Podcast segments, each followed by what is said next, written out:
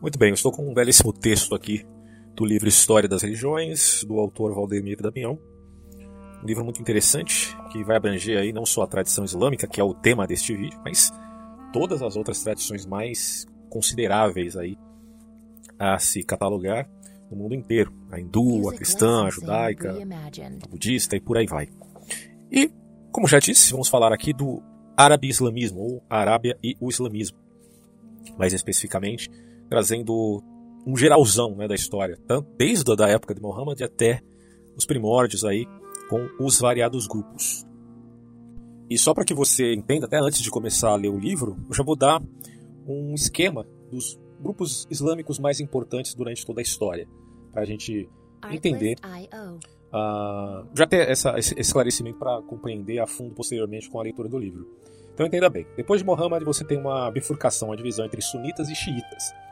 Hoje, aproximadamente são 80% os muçulmanos sunitas no mundo, uh, frente a cerca de 15% dos, uh, do outro grupo seria os xiitas. Os xiitas são maioria em alguns países, mas no geral eles são uma total minoria, tá? Só que não são só os sunitas e os xiitas. Mas vamos fazer uma diferenciação básica aqui. Os sunitas, eles representam aí o califado, que é pautado na ideia de tradição, a tradição de Muhammad e dos califas. E do outro lado você tem os xiitas que se baseiam na linhagem sanguínea, né? mais especificamente no, no genro de Muhammad após a sua, a sua morte, que seria Ali, certo? E dos xiitas, por conta dessa questão de linhagem sanguínea, houve muitas divisões, subdivisões, tá? Então é, é interessante notar que dos xiitas você tem os ismaelitas, os duodécimos, os aiditas, os alauítas, os drusos, os mustalidas, os alevitas por aí vai. Né? Vamos colocar esses aqui com os, os principais grupos que são oriundos dos xiitas e, repito, são grande minoria. Para nós termos uma ideia, o xiismo do décimo é basicamente o que mais prevalece aí dentro desses pequenos grupos no, no, entre os xiitas. Só que você não tem só sunitas e xiitas, essa é a bifurcação principal. Mas há também outros grupos que não necessariamente fazem parte de uma divisão xiita, que são os sufistas, esotéricos com S, e aí você pode ter sufistas, tanto xiitas quanto sunitas. Inclusive o sufismo abre um leque aí até por um sincretismo com outras religiões. É, isso é muito é, é um tanto contestável para alguns, mas aceito por outros. E você tem os carigitas, tidos como os seguidores da ideia do ibadismo, né? que se opõe à polêmica sunita e xiita, que tem toda uma especificidade aí. Tá? Então por aqui a gente já percebe essas distinções. Daí quando nós falamos de grupos terroristas, Al-Qaeda, Talibã, Estado Islâmico, Hamas, Boko Haram, dentre outros, todos eles são de vertente sunita. Só que eles são grupos radicais. Não necessariamente um sunita é, concordará com um determinado grupo terrorista, como esses aqui citados, certo? Esses grupos terroristas, eles não seguem apenas o Islã sunita. Eles também seguem uma vertente uh, ideológica, pautada agora uh, no islamismo propagado no mundo inteiro. Tem caráter revolucionário. Tá? Então, os sunitas ele teve vários períodos, desde os Omíadas até os Abássidas. Uh, é uma história longuíssima, a gente vai tentar detalhar isso com um livro aqui, mas já dá para entender que o assunto é extremamente complexo e tem muitas variações, certo? E que nem sempre ele redunda aí no terrorismo. Porém, eu particularmente creio que o próprio Alcorão já dá base aí para, pelo menos um precedente para essa, essas ideias extremistas interpretadas de uma maneira uh, muito complexa, muito complicada aí, né? É, né, nessa vertente de crítica ao Ocidente dos revolucionários sunitas que acabaram se tornando terroristas. Mas vamos lá, vamos ler o texto para a gente entender melhor essa questão.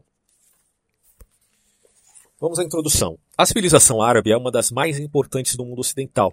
Criou e difundiu uma nova religião, a qual aderiram milhões de fiéis e influiu profundamente na Europa cristã, provocando modificações evolucionárias em diversos aspectos, econômicos, sociais e intelectuais. A civilização árabe também conhecida como civilização sarracena, nasceu na Arábia, grande península do sudoeste da Ásia, que limita-se ao norte com a Jordânia e o Iraque, ao leste com o Golfo Pérsico e o Golfo de Omã, ao sul com o Mar da Arábia e o Golfo de Aden, e ao oeste com o Mar Vermelho. Deixa eu só voltar aqui para não pausar sem querer o áudio, senão eu vou ler à toa. Vamos lá. É uma das regiões do planeta com menor densidade populacional e compreende os estados da Arábia Saudita, Iêmen, Omã, Emirados Árabes Unidos, né? o EAU, Catar, Kuwait e Bahrein. A Arábia abrange uma das maiores zonas de desertos arenosos do mundo, destacando-se o Rubel al-Khali ao sul e o Na Nafud ao norte. As pronúncias talvez não saiam muito adequadas aqui, porque eu não me preocupei é, em especificá-las, mas, por favor, avalie o conteúdo aqui em sua essência, tá? A questão contextual. Sua atual importância e o seu nível de desenvolvimento econômico devem-se às enormes reservas de petróleo e gás natural do Golfo Pérsico. As cidades mais importantes da Arábia são Riyadh, Meca, Medina, Aden, Jeddah, Sana, Abu Zabi e Kuwait. Vamos falar um pouquinho agora da Liga Árabe, que é o que nos interessa. A Liga Árabe, que foi fundada na cidade do Cairo, capital do Egito, inclusive Said Qutb e Hassan al-Banna, antes do Said Qutb, é, vieram ali do, do, do Egito, né? Bom, é uma organização voluntária de países independentes cujos povos, em sua maioria, falam a língua árabe. E tem como objetivo reforçar os vínculos entre os Estados-membros, é, coordenar sua política e promover seus interesses comuns.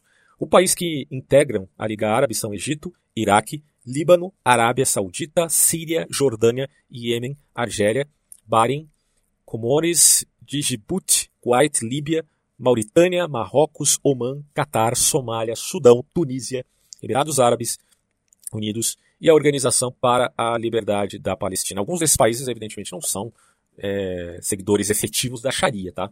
Até esse texto é um pouco antigo, o livro uh, foi escrito aqui. Não, bom, depois eu vejo a data, senão vai atrapalhar a leitura, mas é um pouco antigo, mas a, a abrangência é muito boa. A gente vai uh, depois consolidar melhor esses dados. Bom, árabes é o nome dos habitantes da Península Arábica. A terminologia muitas vezes erroneamente aplicada a povos intimamente relacionados aos árabes, quanto à ascendência, idioma, religião e cultura. Atualmente existem aproximadamente 200 milhões de árabes vivendo em todo o mundo, constituindo a maioria da população aí de países como Arábia Saudita, Síria, Iêmen, Jordânia, Líbia, Iraque, Egito e outros países do norte da África. E a unidade cultural entre os árabes tem no islamismo e no, e no idioma os símbolos principais desse vínculo. A língua árabe é uma língua considerada sagrada entre os muçulmanos, já que foi por seu intermédio que o Alcorão foi revelado. A partir de 622, ano da Égira, Égira representa aquilo que Maomé, eh, quando fugiu de Meca e se refugiou ali em Medina, marcando o início do calendário muçulmano. Bom, o árabe se converteu na língua viva mais difundida dentro do tronco das línguas semíticas. O Alcorão foi ditado a Maomé, no árabe clássico, Maomé e Muhammad, é, eu vou falar Muhammad aqui só de, de praxe, né? mas é a mesma coisa. É, como se crê, é nesta língua que o povo reza nas mesquitas, repetindo em voz alta as longas suras, a gente vai entender daqui a pouco o que é isto, que segundo a crença foram ditadas ao profeta pelo anjo Gabriel, o anjo Gabriel que teria trazido revelações a Muhammad. O árabe coloquial é uma língua normativa utilizada nas conversas e nos meios de comunicação. As línguas semíticas, das quais fazem parte o árabe clássico e coloquial, incluem ainda o acádio ou língua sírio-babilônica, o hebraico, o ugarítico, o fenício, o aramaico, entre outros. E aí está falando do geral das línguas semitas, mas claro, quando se fala de islamismo, estamos falando aí da língua árabe. A história da Arábia, vamos lá. A Arábia esteve habitada desde tempos remotos da antiguidade por tribos de origem semita, que chegaram do norte e se instalaram na área do moderno Iêmen e no Áden Ocidental. E sua origem semita revela que eram parentes, portanto, dos hebreus, fenícios e muitos dos povos mesopotâmicos. É, abrindo parênteses aqui, muitos remetem até à irmandade de Ismael e Isaac, filhos de Abraão. Isaac, segundo o texto bíblico de Gálatas, o apóstolo Paulo diz que é o filho da promessa, enquanto Ismael é o filho da carne. Né? Ah, ou seja, se o apóstolo Paulo vivesse hoje, embora na, na, sua época não existisse islamismo, evidentemente, ele diria que o Islã é uma religião da carne segundo Ismael, que representava este filho da serva de Abraão. Esse é um tema bem complexo que na teologia cristã é muito difundido justamente por conta da carta de Gálatas. Então, se vocês quiserem entender um pouco desse, desse, dessa questão, leia aí essa carta do apóstolo Paulo da Bíblia para tentar entender todo esse contexto. Ele, inclusive, o Paulo usa de uma alegoria né, para falar desses assuntos, uh, que evidentemente o islamismo como tal, em sua interpretação, não aceitará essa ideia paulina. Né? Quem aceita, claro, é o cristianismo. Bom, sob o nome de árabes, possivelmente gente de terra árida, basicamente é o, é o significado aí, há seguras indicações de existência de uma etnia que já vivia por volta de 1500 a.C. na Península Arábica.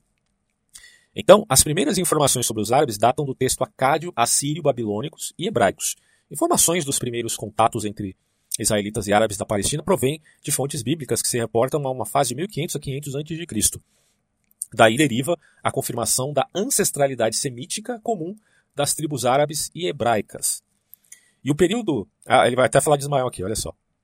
É, não que não, né, concorde com essa interpretação, tá?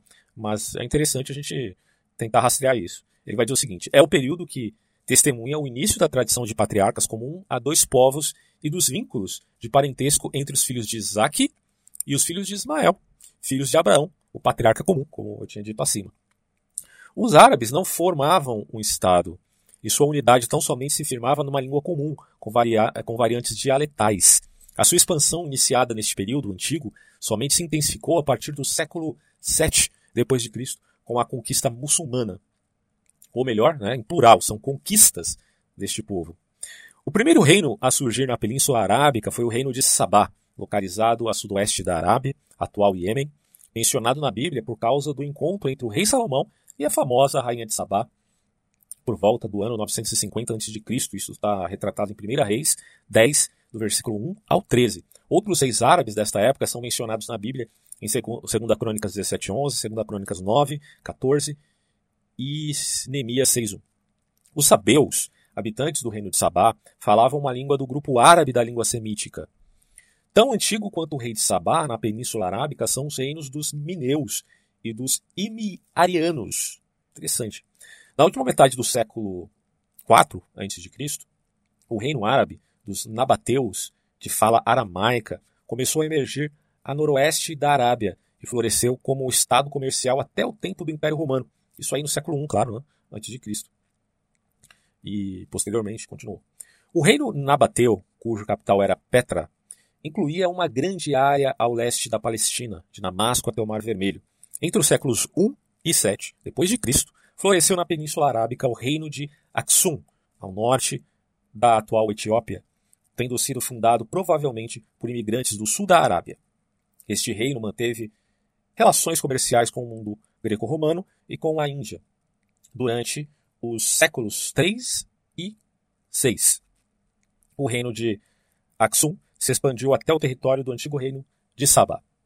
Entre os séculos 4 e 6 depois de Cristo, formavam-se diversos estados árabes, dependentes quer do Império Romano, quer do Império Persa. Mas é entre o século 7 e 11 que ocorre a grande expansão, cujas fases, deixa eu só virar a página aqui, cujas fases são marcadas de 622 a 632 pela criação do Estado teocrático de Medina, por nada mais nada menos que o profeta Maomé, Muhammad, Estado que em breve domina a totalidade da Península Arábica, a região do Crescente Fértil conquistada ao Império Bizantino e Sassânidas, mais a Armênia, o Irã, o Egito e a Ciranaica, a região de Maghreb, até então controlada pelo Império Bizantino e pelos berberes, grande parte da região da Península Ibérica e o vale do rio Indo. O nascimento de Muhammad no século VI e o apogeu do islamismo são os eventos mais importantes da história da Arábia, como nós sabemos. Após a morte de Muhammad, os chefes políticos e religiosos da Arábia assumiram o título de califas e califado, portanto, é o território sobre jurisdição do califa, lembrando que são sunitas, né, considerado sucessor do profeta Maomé. Os califas eram chefes seculares e religiosos, mas não tinham poder para formular dogmas, já que a revelação divina foi manifestada sua totalidade para Muhammad. Só ele teve esta capacitação. O sucessor imediato de, de Maomé, Muhammad, enfim, e primeiro califa foi Abu Bakr. A pronúncia aqui é um pouco complicada. Seu amigo íntimo, com quem começa a expansão do Império Árabe, o instrumento dessa expansão é a Guerra Santa, famosa Jihad, combate em nome da difusão do islamismo e da necessidade de unificar o mundo árabe, transformando-se num verdadeiro Estado. Depois da morte de Abu Bakr, foram escolhidos dois outros califas entre os mais antigos discípulos de Muhammad. Em 656, no entanto, iniciou-se uma longa luta pela posse do poder supremo no Islã. Em primeiro lugar, os xiitas conseguiram depor um membro da família dos Omíadas e eleger como califa Ali, o marido da filha de Muhammad, chamada Fátima. Fátima é a filha de Maomé e Ali, o genro. Cinco anos depois, ele foi morto e os Omíadas voltaram ao poder. E aí, a treta, né? A gente vai ver isso. O califado dos, de Omíada foi a dinastia que governou a Arábia de 661 até 750, muito tempo. E a Espanha muçulmana de 929 a 1031. Todos os califas da dinastia Omíada eram descendentes da tribo Quraysh, que viveu pelo menos duas gerações antes do profeta Muhammad. A dinastia começa com Muawiyah Omíada, governador da Síria, que muda a capital de Medina para Damasco. O chefe Omíada, mais conhecido provavelmente, é Abid al-Malik, que viveu entre 685 e 705 d.C., que construiu a mesquita da Roca de Jerusalém. É, emitiu a primeira moeda muçulmana e adotou a utilização do árabe como a língua oficial da administração. A grande mesquita de Damasco e a mesquita Aqsa de Jerusalém foram construções omíadas, certo? Durante o período omíada, o islamismo, como religião e cultura, conheceu uma profunda evolução, começaram a formar-se as duas principais doutrinas islâmicas, conhecidas atualmente aí, o sunismo e o xiismo, por conta justamente da divisão né, que a gente vê aqui, ah, é, em relação à linhagem, ou seja, o descendente propriamente de Muhammad, e, ou então do califado, né, que aí já seriam os sunitas. A dinastia Umida foi derrubada pelos Abássidas em 750, numa revolta que começou na província de Jurazan, no nordeste da Pérsia, liderada pelos xiitas, chefiados por um membro da família dos Abássidas. Os Abássidas, dinastia de califas que governou o califado de Bagdá de 750 até 1258, muito tempo também, são descendentes de Abbas, tio do profeta Muhammad, e membro da tribo Quraysh de Meca. Ao derrotarem os califas da dinastia Umíada, os Abássidas tomaram poder e o mantiveram até os mongóis saquearem Bagdá e assassinarem o último califa da linhagem sucessória. A capital do califado, Abasta, era, portanto, Bagdá, a famosa Bagdá. O declínio do Império Árabe foi quase tão rápido quanto a sua ascensão. Os árabes não possuíam experiência política e, além disso, o império por ele conquistado, por eles conquistado, era demasiado vasto em extensão e composto de uma mistura tão heterogênea de povos que esses jamais poderiam ser reunidos numa unidade política forte e coesa. Acho que esse é o maior empecilho para aquilo que se chama globalismo, né? o aspecto geográfico, é, já que é impossível manter uma coesão entre grupos tão distintos e variados. Mas enfim, esse é outro assunto. Mas o sectarismo e a discórdia facciosa foram motivos muito mais poderosos da queda. Os sunitas e os xiitas nunca foram capazes de reconciliar as suas diferenças.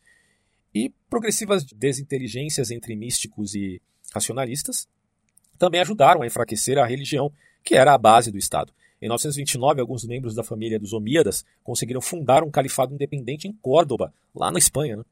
Logo depois, os descendentes de Ali e de Fátima, lembrando, Fátima, filha de Muhammad, proclamaram-se soberanos independentes de Marrocos e do Egito. Nesse meio tempo, os califas de Bagdá iam aos poucos sucumbindo aos efeitos debilitantes dos costumes orientais, imitando as práticas dos monarcas orientais, tornaram-se cada vez mais reclusos em seus palácios, perdendo com isso seu poder político e administrativo. Em 1057, entregaram todo o seu poder temporal ao sultão dos turcos, que dois anos antes tinha se apoderado de Bagdá. Para todos os fins práticos, isso marcou a extinção do Império Árabe, embora a grande parte do seu território continuasse a ser governada por povos que adotavam a fé muçulmana. Os turcos seudejúcidas até a metade do século XII e os turcos otomanos do século XV até, pasmem, 1918. Agora vamos falar um pouquinho do Império Otomano. O Império Otomano foi fundado no início do século XIV pelo chefe tribal turco Osman I, Otman em árabe. O Império Otomano atingiu seu apogeu no século XVI, eh, quando já conquistara parte do Império Bizantino, Península dos Balcãs, as ilhas do Mediterrâneo Oriental, partes da Hungria e da Rússia, o Iraque, a Síria, o Cáucaso, a Palestina, o Egito, o norte da África e parte da Península Arábia. Embora tenham sido contidos nas suas guerras de conquistas pelos exércitos mongóis sob a liderança de Tamerlão, após a sua morte, os otomanos voltaram a expandir seu império. O Império Otomano atingiu seu apogeu sob Suleiman I, o Magnífico, tido né, como o Magnífico, que reinou entre 1520 e 1566.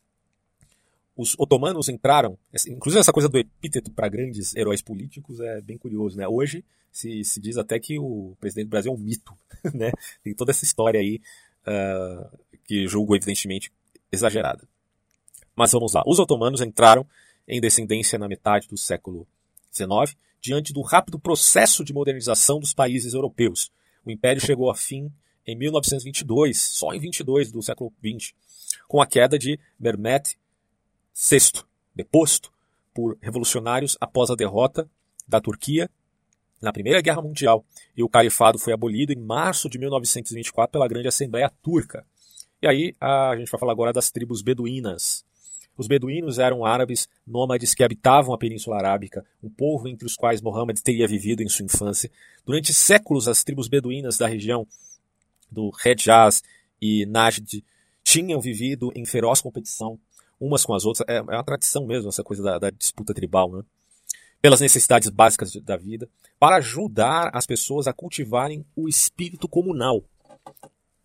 É essencial para a sobrevivência, né? Os árabes haviam desenvolvido uma ideologia chamada Muruav, que de certa forma substituía as funções da religião para com o indivíduo.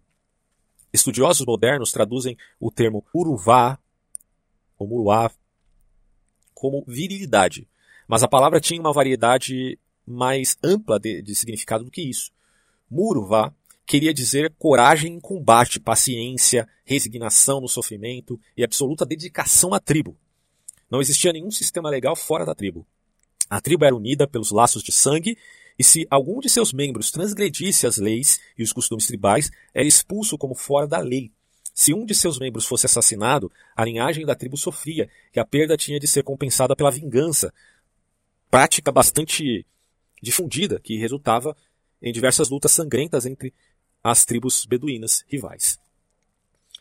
Numa sociedade onde a taxa de mortalidade era alta e não havia ideia de uma vida póstuma, o, o dar, que é o tempo e destino, era um elemento fundamental na filosofia de vida. E a própria sobrevivência das tribos dependia do radical sectarismo de seus membros, né, as facções ali. Foi nesse ambiente de ideias extremamente é, extremadas, né, melhor dizendo, que o profeta do Islã viveu sua primeira experiência de vida. Pois, segundo conta uma tradição, com a morte de sua mãe, quando ele tinha seis anos, e como seu pai morrera antes dele nascer, Muhammad foi adotado por uma família de beduínos, com eles permanecendo durante a sua infância. Então você já percebe que o próprio Maomé já carrega essa herança tribal muito forte, que aparece mesmo nos grupos terroristas, ainda que os terroristas tenham ideologias outras embutidas ali, mas todas elas evidentemente pautadas na Sharia, lei islâmica. A gente vai ver isso daqui a pouco. Bom, países modernos de, da Península Arábica. A gente tem aqui, então, vários deles que ele vai citando. Arábia Saudita, Iêmen, Oman, dentre outros, né? Ele vai começar com a Arábia Saudita, uh, cuja capital é Riyadh, ocupa a maior parte do território da Península Arábia, com o deserto ocupando mais de metade de sua superfície. A população de aproximadamente 22 milhões de habitantes é composta por 56% de árabes, 23% de beduínos, uh, ah, 18% de imigrantes e 3% de minorias. A população da Arábia Saudita é quase totalmente de muçulmanos, 99%, divididos entre sunitas, que são a maioria, e xiitas. Deixa eu só ver aqui a expressão desse livro, porque o contexto geopolítico ele vai mudando com o tempo, né? Esse livro é um pouquinho antigo. Deixa eu dar uma olhada aqui na impressão dele. É, essa aqui, a primeira edição é de 2003 e, a, e essa parece que é a terceira edição foi em 2007 certo? Ah, então, alguma coisinha pode ter mudado, a gente está em 2021, enfim, mas está uh, valendo muita coisa aqui, principalmente do ponto de vista histórico. Né? E continuando aqui sobre a Arábia. A Arábia Saudita é o maior exportador mundial de petróleo cru, destacando-se também como produtor de gás natural. A grande quantidade de peregrinos que, visit que visitam anualmente a cidade de Meca e Medina é outra importante fonte de divisas. Maomé, o profeta do islamismo, nasceu na cidade de Meca, a Arábia Saudita, deslocando-se em 630 para Medina, Égira. E em 1932, Ibn Abdul Aziz Saud, ou Saud, pertencente à seita islâmica Wahhab, uma vertente conservadora que segue rigidamente o Alcorão, depois da unificação dos territórios que estavam divididos entre vários clãs e otomanos, renomeou seus vastos domínios como a Arábia Saudita. Então quem fez isso foi Ibn Abdul Aziz Saud. Falar um pouquinho do Iêmen agora. É um país situado no, na costa sul-ocidental da Península Arábica, que tem Sana como capital e principal cidade. Sua população é de aproximadamente 18 milhões de habitantes e, grande, e a grande maior, maioria pratica o islamismo. O Iêmen é o país mais pobre da Península Arábica, pelo menos nessa época. A região que compreende o atual Iêmen esteve dividida entre os turcos otomanos e o norte, é, a Grã-Bretanha ao sul, é, na região que na antiguidade recebeu o nome de Aden. Eu vou pular algumas partes, vai falar depois de Oman, que isso não nos interessa muito. Os Emirados Árabes, Catar, o Kuwait. Vamos passar aqui já para a arte e arquitetura árabes. Isso é interessante, vamos ver. Na arte, os árabes foram discípulos dos persas e dos bizantinos. Como Muhammad proibira a reprodução da figura humana, a fim de evitar a idolatria, não se desenvolveram nem a escultura nem a pintura. A arte muçulmana destaca-se na arquitetura, palácios e mesquitas, com numerosas colunas, esguias, arcos em ferradura, mosaicos e a, os famosos arabescos, né? que são decorados baseados em combinações de motivos geométricos e vegetais e inscrições em características árabes. A arquitetura árabe é lindíssima, isso aí não tem como negar. São excepcionalmente célebres a mesquita de Córdoba, hoje catedral, com 119 metros de largura e 167 metros de comprimento e mais de mil colunas monolíticas, e o Palácio de Alhambra, em Granada, com o famoso Pátio dos Leões, uma fonte de alabastro sustentada por oito leões de granito preto e rodeada por uma galeria com 128 colunas de mármore branco. As chamadas artes menores dos muçulmanos incluíam a tecedura de maravilhosos tapetes e cobertores magníficos, né? quem sabe o tapete de Aladim estivesse incluído aqui, é, trabalhos manuais de couro, a manufatura de sedas e brocados, louças de vidro, esmaltado e cerâmica pintada. A maioria dos trabalhos dessas artes era embelezada com padrões de desenhos geométricos entrelaçados, plantas, frutos e caracteres árabes. Um pouquinho da ciência agora. As realizações no campo das ciências por parte dos árabes foram as mais avançadas que o mundo conhecera desde a civilização helênica. Os sarracenos foram notáveis astrônomos, matemáticos, físicos, químicos e médicos. Interessante, né? Não são, a gente usa a palavra sarracena para falar de extremistas, mas é, dentre eles, né, vários foram, na verdade, cientistas. O celebrado poeta Omar Khayyam arquitetou talvez o mais exato calendário já imaginado pelo espírito humano. Parece que ele apresentava o erro de um único dia em 3.770 anos, comparado com o erro de um dia em 3.330 anos do calendário gregoriano, que presentemente está em uso no mundo. Na matemática, desenvolveram de modo considerável a álgebra e a trigonometria, tendo adotado e difundido dois geniais inventos hindus, os chamados algarismos arábicos e o zero. Então, a contribuição tanto dos muçulmanos quanto dos hindus aqui referente à matemática. Na física, os sarracenos fundaram a ciência da óptica e tiraram muitas e valiosas conclusões relativas à teoria das lentes de aumento e as de correção dos defeitos da visão. Na química, dedicaram-se sobretudo à alquimia, pseudociência, que visava especialmente a obtenção de dois produtos, o elixir da longa vida e a pedra filosofal, que poderia transformar qualquer metal em ouro. É um tema muito interessante a gente tratar do ponto de vista histórico, né, alquimia, mas fica para outra hora. As experiências levaram à descoberta de novas substâncias e compostos como salitre, ácido nítrico e sulfúrico, também o álcool, nitrato de prata, alúmen, é, carbonato de sódio, potassa, bórax, dentre outros. Na astronomia e, geometria, e geografia, melhor, traduziram a grande obra de Ptolomeu, que daí por diante é mais conhecida com o nome árabe de Almagesto, famoso Almagesto. Na medicina, começaram como discípulos da ciência helenística, mas realizaram muitos progressos, descobriram o processo do contágio e suas diversas vias, contágio pela água, só, você vê que os muçulmanos já sabiam disso, impressionante. Água, solo, roupas, comida, vasilhas contaminadas. Descreveram a natureza de várias doenças, tuberculose, pestes, varíola, sarampo, descobriram antídotos para certos casos de envenenamento, organizaram hospitais e cursos de estudos médicos. O maior nome da medicina árabe é o famoso Avicena. Inclusive eu tenho um vídeo no meu canal sobre Avicena e Averroes. O Avicena é de 980 até 1036. Sua principal obra médica, o Canon, foi reputada durante longo tempo como o mais importante do mundo inteiro. E a literatura árabe? Bom, no terreno literário, os sarracenos buscaram inspiração quase que inteiramente na Pérsia. O famoso poeta e matemático Omar Khayyam, de 1048 até 1124, autor de Rubaiyat, era persa. O mais famoso exemplo da literatura árabe em prosa é a coleção denominada Mil e Uma Noites, né, um clássico aí, que reúne histórias escritas principalmente durante o século 8 e 9 depois de Cristo, claro, né, evidentemente. Nesta obra encontra-se o quadro da vida requintada dos muçulmanos durante os melhores dias do califado de Bagdá. Na filosofia dos árabes, talvez o maior pensador tenha sido Averroes. Avicena é de 980 e 1036. Só que o Averroes ele é do século XII, tá? É de Córdoba, que traduziu, comentou e divulgou a obra de Aristóteles. Bom, Agora, região Arábia e o islamismo, período pré-islâmico, vamos entender melhor esse contexto.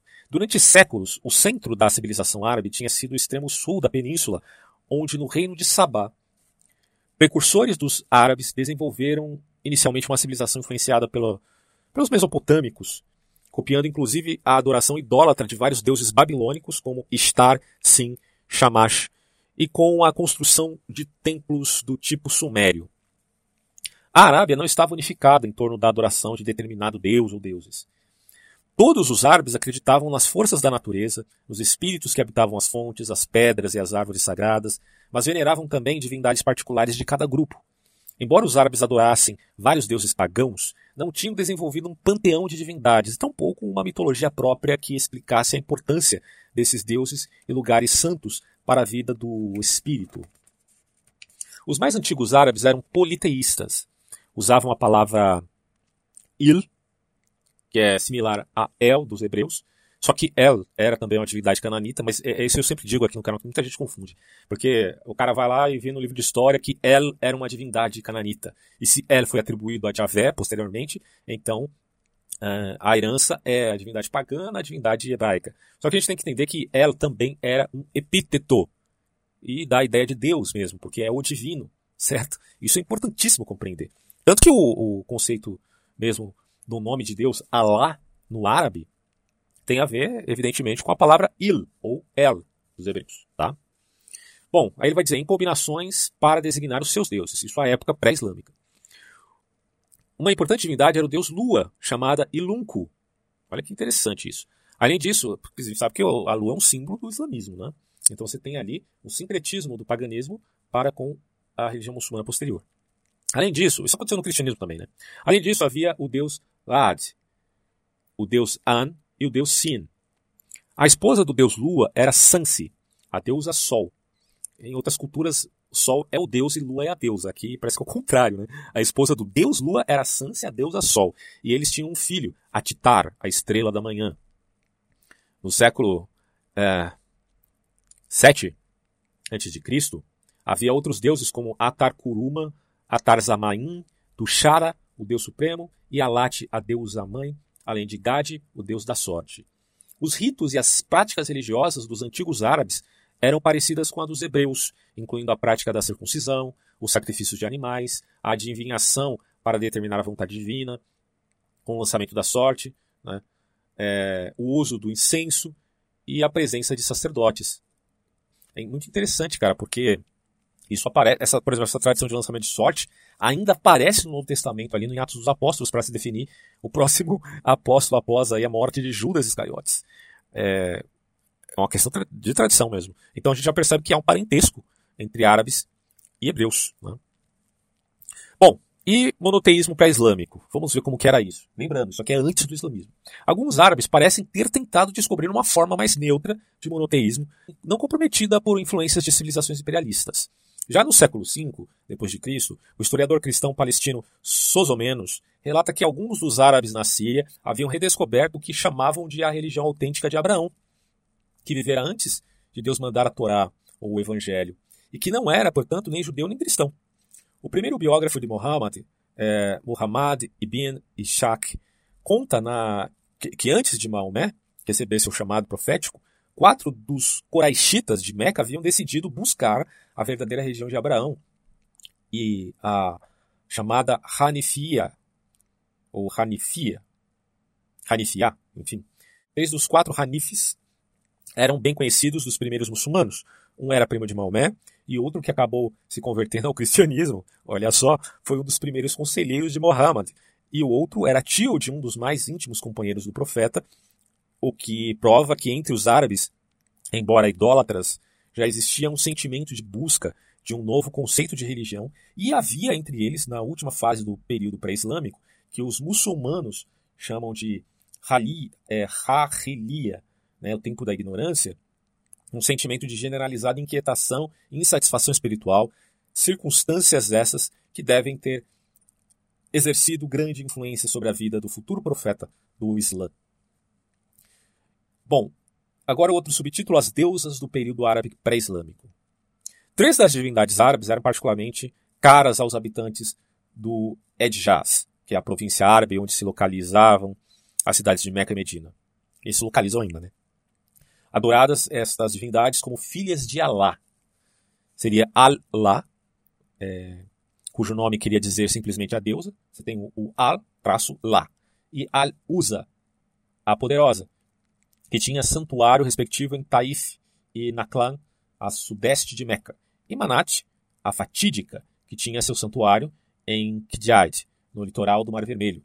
Essas divindades não eram representadas por estátuas em seus santuários, mas por grandes pedras em pé, semelhantes às usadas entre os antigos cananeus. Do mesmo modo que Meca, com sua Caaba, os santuários em Taif, Nakla e Kidjad haviam se tornado marcos espirituais essenciais na paisagem emocional dos árabes. Seus antepassados adoravam ali desde a antiguidade e isso proporcionava uma tranquilizadora emoção, ou seja, um sentimento de unidade histórica. A respeito dessas três deusas, o historiador árabe Abu Jafar al-Tabari conta que Muhammad, angustiado pela divisão, havia entre ele e a maior parte né, de sua tribo em função da proibição do culto das deusas, ditou alguns versículos que permitiam que as deusas fossem veneradas como intercessoras, né, ou, no caso aqui, como anjos, ou pelo menos similar aos anjos. E nesses versículos, as três deusas não estavam no mesmo nível de Alá, evidentemente, mas eram seres espirituais menores que podiam interceder junto a ele em favor da humanidade. Mais ou menos como acontece com é, no catolicismo, né, o papel de Maria frente a Deus, tida aí como é, intercessora também, né, alguma coisa similar a isso. Mais tarde, porém, conta a história, o anjo Gabriel substituiu esses versículos por outros que declaravam que as deusas eram meras criações da imaginação, e daí é, já não foram admitidas dentro da fé islâmica. E a Kaaba? Vamos lá. O que, que significa isso? Bom, cada tribo dos beduínos costumava carregar consigo a sua pedra sagrada, uma pedra negra conservada na Caaba, santuário de Meca. Era objeto de veneração particular, que recebia peregrinações bem antes do tempo de Maomé, tá? Muito antes. Havia a crença de que tal pedra tinha sido dada por Deus a Abraão através do anjo Gabriel. A tradição muçulmana afirma que a Caaba, um edifício de pedra em forma de cubo, com um único aposento, foi construída pelos patriarcas Abraão e Ismael, tá? Ismael, dos quais os árabes se dizem descendentes. Os habitantes de Meca já conheciam um deus chamado Alá, e que a Caaba era o seu santuário desde os tempos da antiguidade, embora no presente fosse presidida pela divindade nabateana, o Baal. Mas o Deus que os árabes imaginavam conhecer não tinha o caráter universal que Muhammad iria atribuir-lhe posteriormente, e ao seu lado adoravam as numerosas divindades masculinas e femininas, né? claro, antes de Maomé. Bom, tanto em Meca quanto em Medina, no período pré-islâmico, cultuavam-se e adoravam-se muitos deuses e seres sobrenaturais. Com frequência, tratava-se de deuses tribais, já que a tribo e a família eram centrais para o modo de vida dos nômades. Na época de Muhammad, em muitos lugares, a transição da sociedade beduína nômade para uma sociedade urbana mais fixa causou a extinção da religião tradicional. Em decorrência disso, aumentou a influência sobre eles das duas grandes religiões, o judaísmo e o cristianismo. E enfim, vamos falar agora do Maomé. Abu Kazin Muhammad ibn Abdullah ibn Abd al-Muttalib ibn Hashim. Esse seria o nome de Maomé, segundo a onomástica árabe de Muhammad, que significa louvado, advém a forma portuguesa Maomé. A fonte principal sobre a vida de Maomé é o próprio Corão, ou ao Corão. Né? Após a morte do profeta, porém, começaram a surgir relatos de sua vida, que não chegaram até os dias atuais da forma original. O que se conhece é o Kitab Sirat Rasul Allah, livro da vida do profeta, de Ibn Hisham, baseado numa narrativa anterior de Ibn Isaac. A descrição das campanhas militares de Maomé, de al-Waqid, assim como a obra de Ibn Sa'ad, com abundantes dados biográficos a respeito dos companheiros do profeta, os que o seguiram para Medina, também constituem importantes fontes de referência. Todas essas fontes, exceção talvez do próprio Corão, devem ser examinadas cuidadosamente, a fim de se evitar os erros e deturpações que nelas foram introduzidos através dos séculos. Nesse particular, os historiadores reconhecem pela escassez e relativa insegurança das informações disponíveis que pouco se sabe da vida de Maomé, principalmente no período inicial de sua vida. O Maomé teria nascido na cidade de Meca no ano 570 d.C., filho de Abdellah, Abdallah ou Abdullah, pertencente ao clã Hashim, um dos ramos da tribo dos Quraishitas, que dominava desde o ano 440 a vida política, econômica e social de Meca, da Meca de então. Os Hashemitas e os Omíadas, os dois clãs em que se dividiu a tribo dos Quraishitas, ocupavam todas as posições importantes da comunidade, mas os Hashemitas foram, aos poucos, perdendo sua fortuna e influência. Mohammed teve, ao que parece, infância pobre, pois o seu pai morreu dois meses antes do seu nascimento, e sua mãe, como nós já vimos, Amina, quando, morreu quando ele tinha seis anos. Entregue a princípio ao avô paterno, Abd al-Muttalib, e mais tarde ao tio, Abu Talib, teria vivido nas montanhas vizinhas de Meca aos cuidados de uma nômade beduína de nome Halima. Quando já morava com seu tio, foi iniciado nas artes do comércio e por várias vezes acompanhava as caravanas que seu tio enviava anualmente à Síria. Numa dessas viagens, quando tinha 12 anos de idade, conta a tradição que o jovem Muhammad encontrou um monge cristão de nome Bahira, que primeiro lhe revelou a crença num só Deus e teria reconhecido nele a futura grandeza como líder religioso. Fortemente impressionado e desgostoso com a idolatria e os vícios da sociedade de Meca, teria, a partir daí, começado a encarar o mundo sob uma nova ótica. Aos 25 anos, já com reputação de comerciante honesto e bem-sucedido, Maomé conheceu uma rica viúva que tinha cerca de 40 anos de idade e que se chamava Khadija, com quem teve um casamento feliz e harmonioso que dura até a morte dela, que foi 20 anos depois.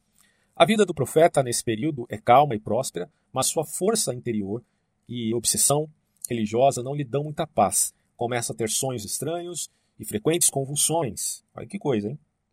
Adquirindo o hábito de refugiar-se sozinho numa caverna do Monte Irã, perto da cidade. Nessa época conheceu numerosos judeus e cristãos que viviam em cidades do norte da Arábia e parece ter se impressionado profundamente com as crenças religiosas desses estrangeiros. Supõe-se, além disso, que tenha compreendido que as condições sociais e morais de seu país eram más e precisavam de reforma.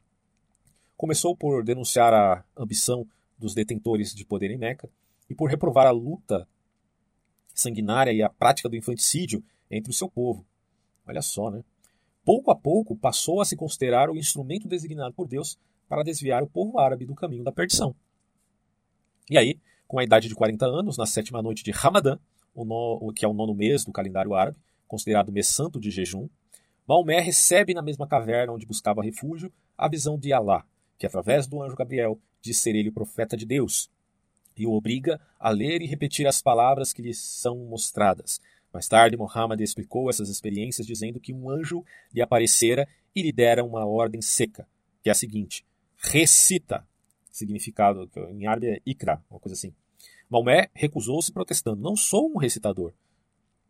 Não era um carrim, um dos estáticos adivinhos da Arábia que alegavam recitar oráculos inspirados. Mas, disse Maomé, o anjo simplesmente o envolveu num abraço imobilizante, fazendo-o sentir-se como se todo o ar estivesse sendo exprimido para fora de seu corpo. Quando achava que mais que não mais aguentaria, o anjo supostamente soltou e voltou a ordenar-lhe: recita, Ikra. Bom, mais uma vez, ele se recusou, e mais uma vez o anjo o abraçou, até sentir que chegara ao limite da resistência. Por fim, ao cabo de um terceiro abraço sufocante, Mohammed conta que as palavras do que ele imaginava ser uma nova escritura jorravam de sua boca. A palavra falada pelo anjo ao profeta foi pronunciada em árabe, e essa escritura acabaria sendo chamada de Kiran, ou Corão. Aqui no Brasil a gente conhece como Alcorão. A recitação, né? basicamente, o significado. Maomé conta que voltou assim em estado de terror e repulsa, horrorizado por pensar que poderia ter se tornado um mero kahin, a quem as pessoas consultavam, né, um tipo um adivinho, quando perdiam um oráculo, né, quando perdiam um dos seus camelos. O kahin era supostamente possuído por nada mais nada menos que um jinn, é, aqueles gênios, espíritos que se pensava habitassem a natureza e que podia ser caprichoso e conduzir as pessoas ao erro. Né? Bom, essa era a única forma de inspiração conhecida por Maomé até então. E a ideia de que podia ter se tornado um Majunum possuído por um Jinn encheu de tão profundo desespero que não mais quis viver. E naquele momento, correndo para fora da caverna, decidiu jogar-se no monte para a morte. Mas na encosta da montanha teve outra visão com o anjo Gabriel, né? Supostamente, porque é engraçado, o anjo Gabriel dá uma revelação para Maria e outra para Maomé, né? Rapaz, Gabriel, hein? Brincadeiras à parte é, Maomé, de fato, suposta, segundo a história, né, ele tentou se matar. Mas aí aparece a visão de Gabriel novamente que ele diz: Ó oh, Mohammed, tu é o apóstolo de Deus e eu sou Gabriel. Ergui a cabeça para o céu para ver que, quem falava. E eis que lá estava Gabriel, diz Maomé, em forma de homem, com os pés é, a cavaleiro do horizonte. Fiquei parado, olhando, sem me mover para frente nem para trás. Depois passei a desviar o rosto dele, mas para qualquer lado do céu que olhasse, via-o como antes. Profundamente aterrorizado com a experiência vivida, Muhammad buscou ajuda com sua esposa Khadija, que o aconselhara a procurar o primo dela, é, o Arak ibn Nafal, convertido ao cristianismo e conhecedor das escrituras. Olha que coisa, bicho. Varaka, ou Varak, disse a Maomé que ele realmente recebeu uma revelação do Deus de Moisés e dos profetas, e tornar-se enviado divino aos árabes. É, ao fim de, mesmo sendo cristão, ele disse isso. Ao fim de alguns dias, Maomé se converteu, melhor, né, se convenceu de que isso era de fato verdade e pôs-se a pegar aos coraixitas, trazendo-lhes uma escritura em sua própria língua. Ao contrário da lei revelada a Moisés de uma só vez no Monte Sinai, o Corão foi revelado a Maomé aos poucos, linha por linha e versículo por versículo, segundo diz a tradição, num período de 23 anos. É, mas qual é a relação de Maomé com o judaísmo e cristianismo? Fica a pergunta. Olha só, os judeus se estabeleceram em toda a Arábia depois da queda de Jerusalém e da destruição do templo no ano 70 depois de Cristo.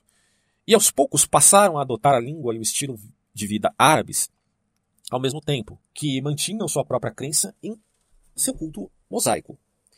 Também o cristianismo se espalhou rapidamente por todo o Oriente Médio durante os primeiros séculos da era cristã, havia estado cristãos como os Abissínia, atual Etiópia, muitos, muitas tribos beduínas se converteram ao cristianismo e era possível encontrar cristãos entre os escravos e as camadas inferiores de Meca.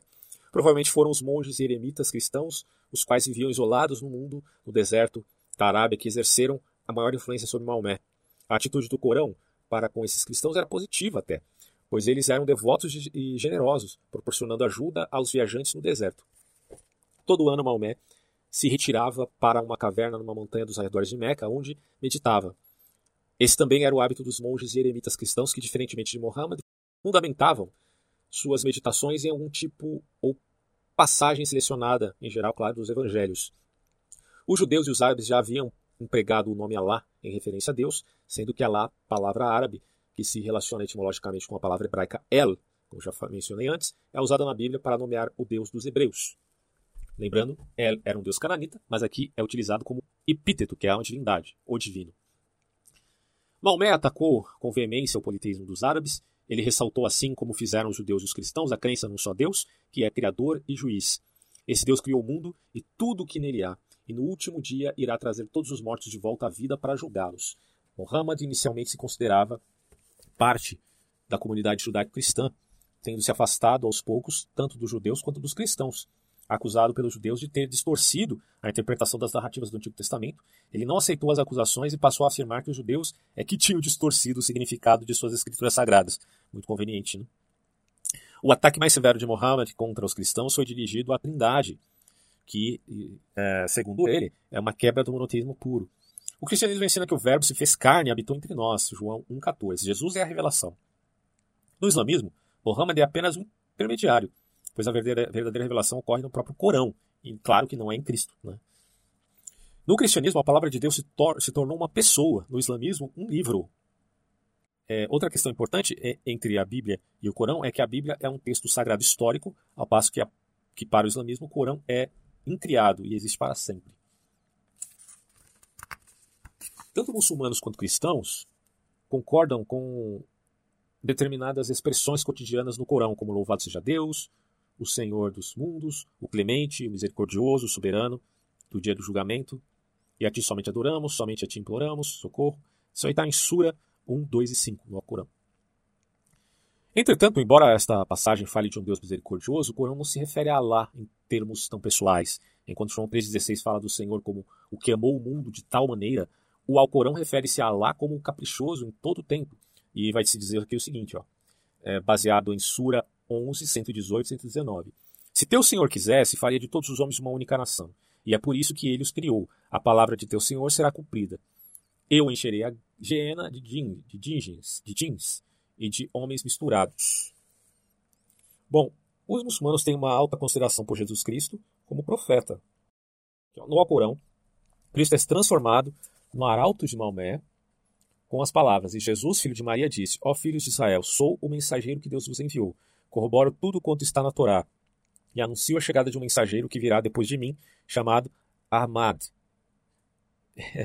É, Jesus aqui no texto, pelo menos no Evangelho, está se referindo ao Espírito Santo, mas aí o, o Islã toma isso como se fosse Muhammad. E aí essa palavra está em Sura 61.6. Portanto, os muçulmanos consideram Moisés e Jesus como profetas de Alá. Para o cristianismo, Jesus é o Filho de Deus e Deus o Filho que se fez carne ao nascer de uma virgem, a fim de cumprir a vontade de Deus. Em seguida, morreu na cruz para tornar-se a expiação vicária pelo pecado. Os muçulmanos rejeitam inteiramente essas ideias, afirmando que Jesus era completamente humano, e todos os que aceitam tais ideias são infiéis.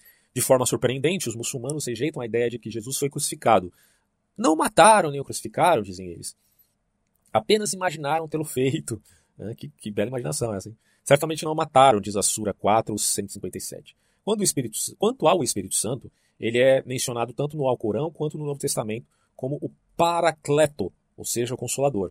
Mas enquanto o cristianismo afirma que o Espírito Santo é a terceira pessoa da Trindade divina, o islamismo considera um instrumento divino de Alá. E nós sabemos que alguns uh, eh, segmentos cristãos não tomam o Espírito Santo como Trindade também, né? Bom, as duas religiões, islamismo e cristianismo, diferem com respeito à doutrina sobre a obtenção ou a restauração do relacionamento correto da humanidade com Deus, barra Alá depois da queda.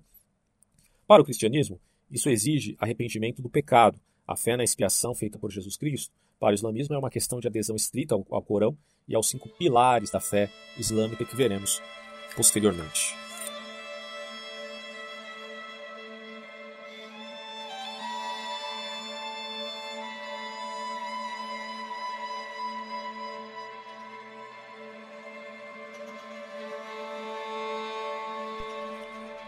Ok, uh, vamos continuar agora com a segunda parte da história do islamismo, com o subtítulo A Pregação de Muhammad.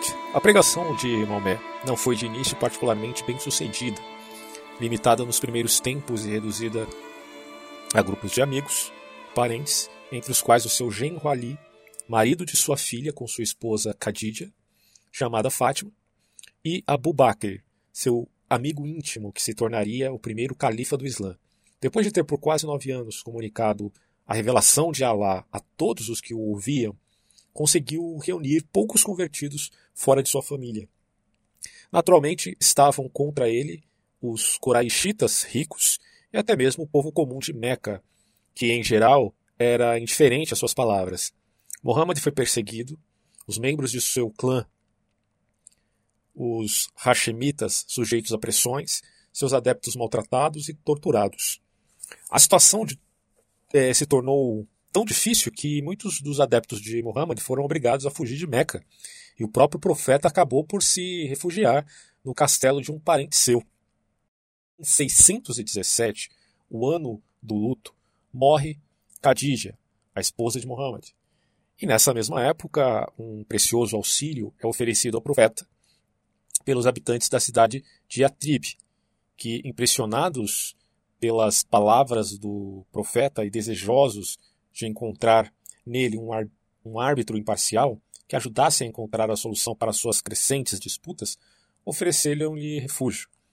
É firmado um pacto entre Muhammad e os membros das tribos de Yatrib, pelo qual eles aceitam a fé muçulmana e reconhecem Maomé como seu líder religioso e militar.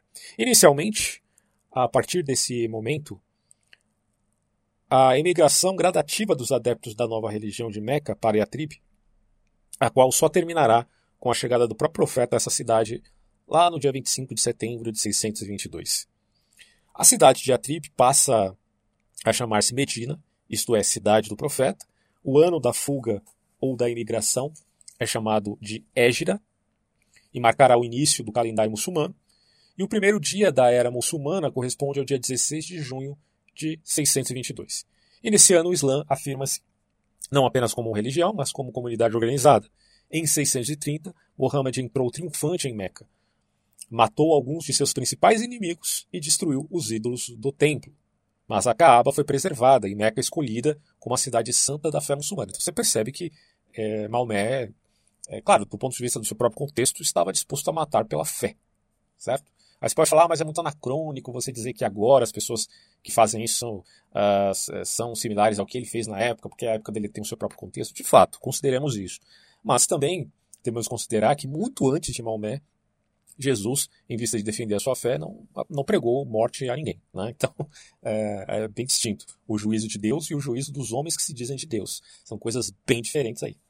Mas continuando, com a conquista de Meca, os novos princípios políticos, sociais e religiosos impostos por Muhammad, suas posteriores vitórias militares e a série de alianças estipuladas com tribos originárias das diferentes religiões da Arábia concorreram para o fortalecimento e a consolidação do Islã, a comunidade dos muçulmanos, do árabe muslim, que é resignado, submetidos a Deus, sincero, devoto, fiel à religião é baseado no princípio da igualdade e submetido inteiramente às leis do Corão.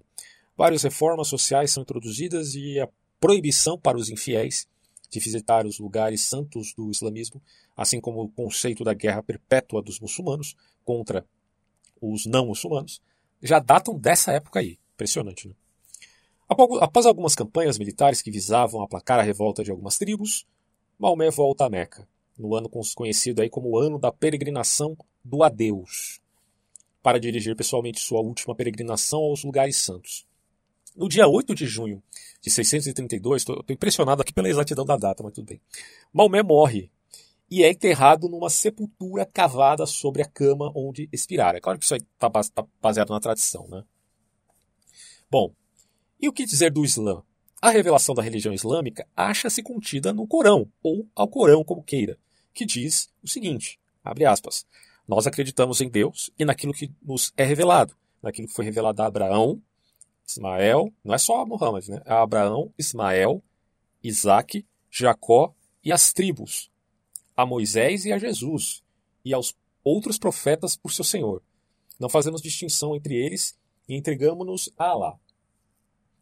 É, é interessante a gente notar aqui a integração de Muhammad com Moisés e com Jesus. Isso faz parte da origem da fé muçulmana. O nome oficial da religião é, portanto, Islã, ou Islame, que significa submissão à vontade divina. Ponto. Nesse sentido, uh, poderíamos considerar talvez a ideia de que todos sejam islâmicos, né? É, considerando o significado do próprio termo, uma vez que se tem a fé. Tá?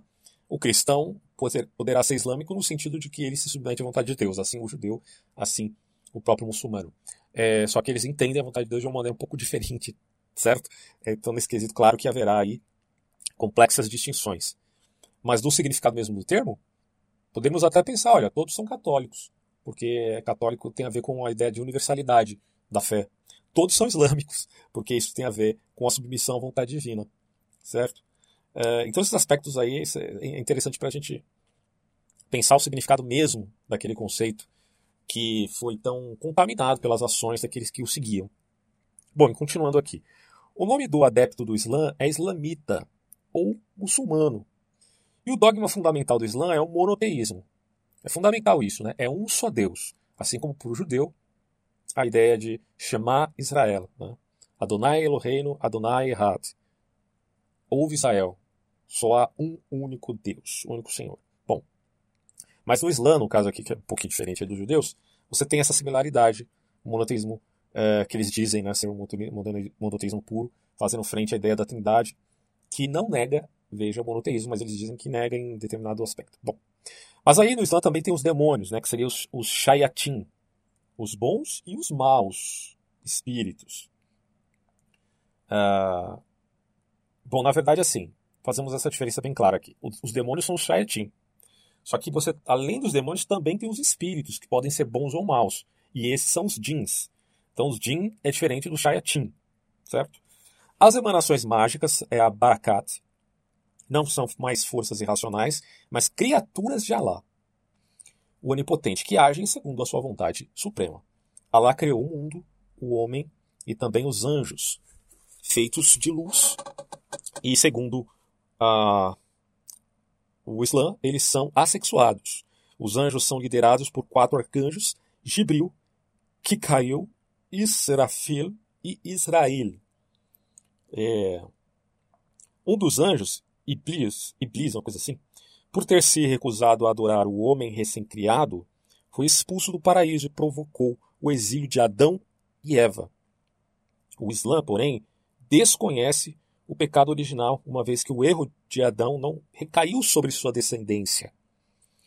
Iblis comanda um exército de demônios feitos de fogo. É bem curioso isso nessa distinção. É claro que, não sei, talvez tenha correntes do Islã que possam tentar justificar é, essa distinção com o cristianismo, por exemplo, do pecado original, de uma maneira é, que não esteja especificada como consta nesse livro aqui. Mas é bem intrigante, né? Essa, essa diferença é muito considerável entre as religiões. Até a questão da, da, sexualidade dos anjos, né? Porque o cristianismo foi muito pautado numa tradição enoquita, e o livro de Enoque, para quem não sabe, atesta a relação entre anjos e, e mulheres. É evidente que na tradição cristã atual uh, você tem uma interpretação bem distinta, né? Que seguiu o viés agostiniano. Mas, antes de Agostinho, a maioria dos cristãos interpretavam o Gênesis 6 pautados no livro de Enoque, né? De que eram filhos de Deus, eram anjos de fato, e que eles não eram assexuados necessariamente. E que se assim o fossem, é, eles fizeram, isso já pautado numa linguagem mais moderna e tecnicista, em engenharia do tipo genético. Né? É uma questão bem interessante para a gente discutir do ponto de vista teológico né, com a modernidade. Mas o Islã não, não, vai conseguir fazer esse tipo de diálogo, uma vez que ele já admite de antemão que é assexuado pura e simplesmente. Apesar que você pode ver alguma palavra de Jesus que dê a ideia disso, porque os anjos não se casam, não se dão um casamento. Né? De qualquer forma, mesmo no Islã, poderíamos ainda pensar nessa coisa da engenharia genética vide essa mistura entre um, uma, um contexto espiritual com um contexto material. Enfim, em função da sua doutrina monoteísta, dirá aqui o autor, os islâmicos repudiam com desagrado a denominação de maometanos, certo? Seguidores de Maomé, pois que adoram tão somente a Allah e não a Muhammad, eles não adoram a Maomé. Mas a profissão de fé muçulmana já inclui outro dogma, o que se refere a Maomé como o profeta, o mensageiro de Allah. Então, não adoramos a Maomé, mas sabemos que ele é o mensageiro de Irá, aí, o muçulmano. Maomé nunca foi considerado um deus, claro, mas a piedade muçulmana cercou sua existência de acontecimentos miraculosos e atribuiu-lhe poderes sobrenaturais. É o último e o maior dos profetas. Esses profetas, que são muitos, foram encarregados, como a gente já viu aqui desde Abraão, né? foram encarregados por Deus de ensinar e recordar a religião aos homens. Os mais destacados são Adão, Noé, Abraão, Moisés e Jesus. Abaixo deles, e também venerados, estão os califas, os mártires célebres, os eremitas piedosos, os taumaturgos e por aí vai. Agora falando um pouco sobre a fé muçulmana. Bom, eh, como nós já vimos aqui, só há um Deus e Maomé é o seu mensageiro. Diz a profissão de fé muçulmana Shahadá, e a partir desse dogma fundamental, o profeta de Allah conseguiu trans transmitir ao seu povo uma interpretação monoteísta do universo, na qual os antigos símbolos animistas transformavam-se em criaturas de Allah sujeitas à sua vontade. Não haverá profetas depois de mim, teria declarado Maomé. É. O último sempre vai dizer isso, né? Imagino. Uh, mas enfim, colocando-se entre os profetas de, do Deus do judaísmo, crendo estar resumindo e aperfeiçoando as mensagens anteriores. É muito conveniente, cara. Puxa vida. Mas vamos lá, né? É, a reforma religiosa introduzida por Maomé de certo inclui elementos originários do judaísmo e do cristianismo, transformados, claro, né? é, de acordo com as imposições do meio e da época, a ponto de adquirirem feição inteiramente nova. Maomé considerava tanto o Antigo quanto o Novo Testamento, livros inspirados por Deus, e a Jesus Cristo como uma das maiores figuras de uma grande linhagem de profetas. Mas por ter travado contato com o cristianismo que estava longe de ser a forma ortodoxa, ele sempre viu em Jesus um ser humano, filho de José e Maria, e não o filho de Deus. Talvez ele nunca tenha compreendido esse aspecto teológico tão profundo. E estudiosos do assunto afirmam que a fé muçulmana transformou-se logo num instrumento político, utilizado mais para unir os conquistadores na época da formação do Império Muçulmano do que para converter o povo conquistado. Não, é, não é uma questão do tipo o Evangelho, cara. Porque o Evangelho é ir ao mundo e pegar todas, toda boa nova a toda criatura, independente se vai morrer ou não. A questão não é conquistar no, do tipo uma conquista de Alexandre o Grande. Agora, no caso de Maomé e, e, a politização da fé religiosa do islamismo se tornou uma coisa meio do tipo conquistadores políticos. Bom, mas enfim, Maomé percebeu que a nova fé seria um valioso instrumento para pôr fim aos conflitos intertribais, porque a, o conflito de tribos é antiquíssimo. Se isso acontece hoje, acontecia na verdade uh, pós-invasão soviética lá no Afeganistão, e depois meio que ficou sintetizado com o Talibã, pela tribo, uh, vamos colocar assim, da maioria. Bom, se isso acontece na modernidade, imagina antigamente, né? Maomé viu que a religião poderia superar esses conflitos, as divisões e superstições oriundas do paganismo também, para fortalecer a nação árabe como uma unidade disciplinada e coesa, capaz não só de se defender, mas também de expandir suas fronteiras.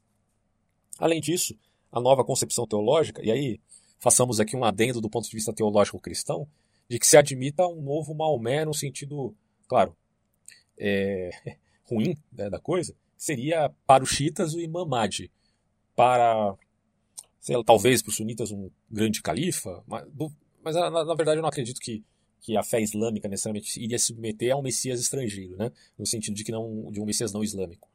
Mas do ponto de vista cristão, o anticristo.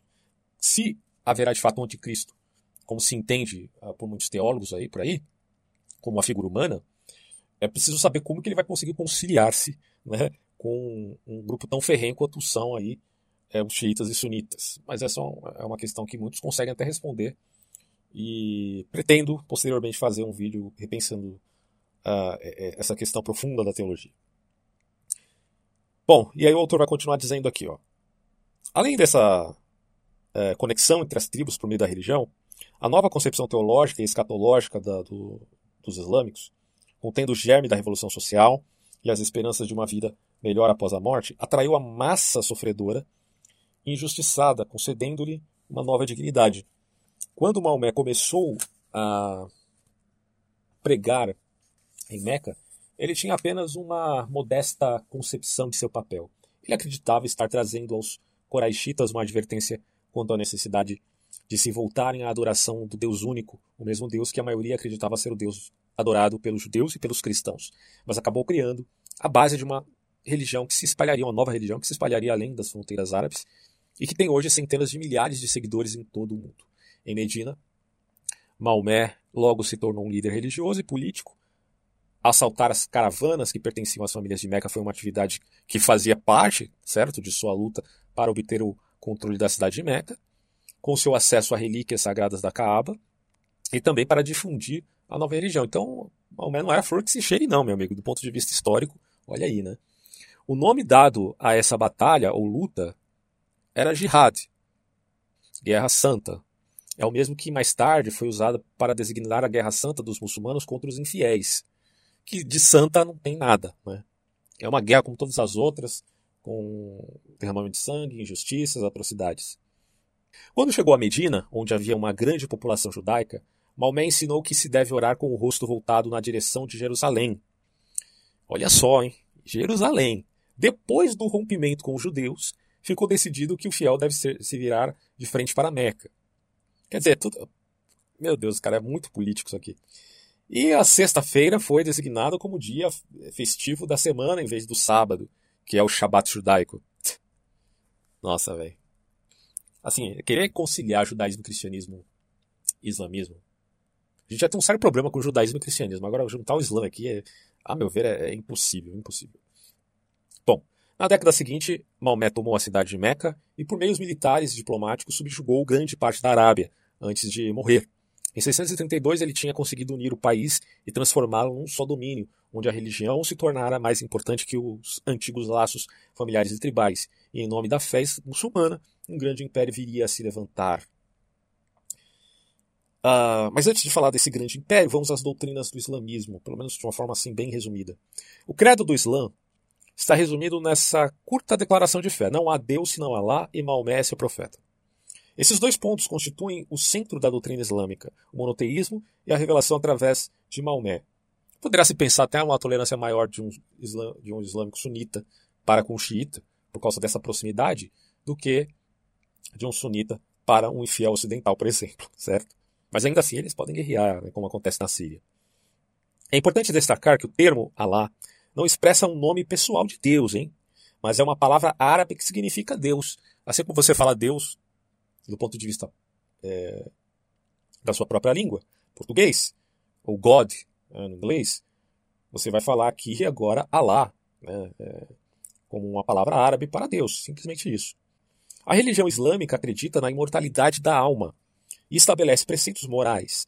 As doutrinas da religião islâmica são muito simples, girando em torno da crença em Deus, que é o chamado pelo antigo nome árabe de Allah, e em Maomé, seu profeta. Allah deseja que, homens, que, os homens sejam bondosos para com seus semelhantes, clementes para com os, devo, os devedores, honestos e capazes de perdoar. Além disso, todos deveriam abster-se da prática do infanticídio. É uma coisa que acho que a maioria concorda, né? Acho que essa base está tanto no, no islamismo quanto no ocidente. É, judaico-cristão barra filosofia clássica e direito romano. Também se abster da carne de porco, das bebidas inebriantes, aqui já é, concordando com o judaísmo, e do litígio de sangue. Olha aí, ó, litígio de sangue. Vamos lá.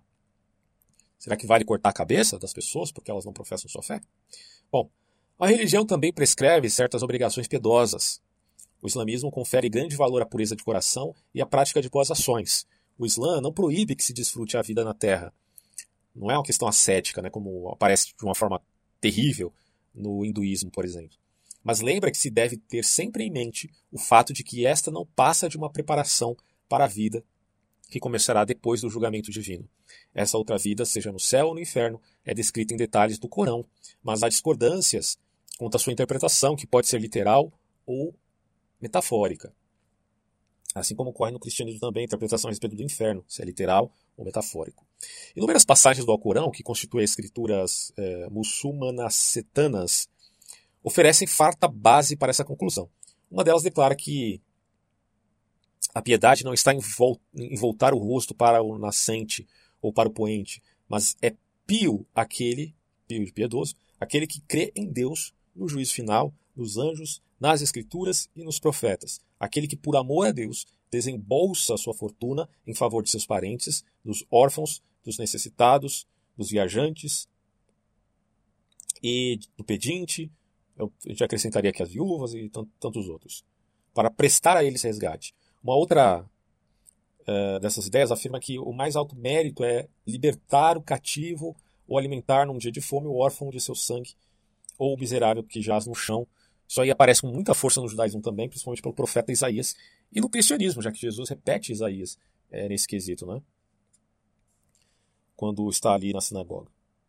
E a doutrina escatológica do Islã, como seria? Vamos ver aqui. No aspecto escatológico, a doutrina aí dos últimos dias, o islamismo sofreu a influência do zoroatrismo. Há quem diga que também o cristianismo tem essa influência, por conta do judaísmo do segundo templo. Mas há muitas controvérsias aí, porque essa assimilação cultural, e podemos colocar assim como aculturamento ou mistura, ela não é unilateral, né? é de um lado e de outro. Então, muito se diz que o zoroatrismo, os seus textos, eles não são tão antigos assim. E pode ser que eles que tenham sido influenciados por uma doutrina, ou por alguns aspectos da doutrina do judaísmo do segundo tempo, essa mistura pode ter ocorrido, enfim, E é uma questão muito, bem, bem, complexa, né? Mas consideremos aqui que o Islã sofreu influência do zoroatrismo, é, mas basicamente dos persas. A história humana terminará com o julgamento final, que será precedido por acontecimentos terríveis, como por exemplo a vinda de personagens propícios ou maléficos, o Mahdi, uma espécie de Messias, o anticristo, falso Messias, que aparecerá entre o Iraque e a Síria, e o Cristo que matará o anticristo. Ah, se notar aqui uma coisa bem interessante, que aparece o Mahdi, o, o grande líder, certo? Ah, principalmente para os chiitas, isso é muito caro. Mas ao mesmo tempo, para algumas alas do islamismo, admite-se o anticristo e o Cristo para destruir o anticristo. É impressionante isso. Durante o futuro julgamento, o indivíduo seria testado por ter de atravessar uma ponte sobre o inferno. Para os infiéis, essa ponte vai diminuindo de largura até tornar-se fina e afiada, como uma navalha.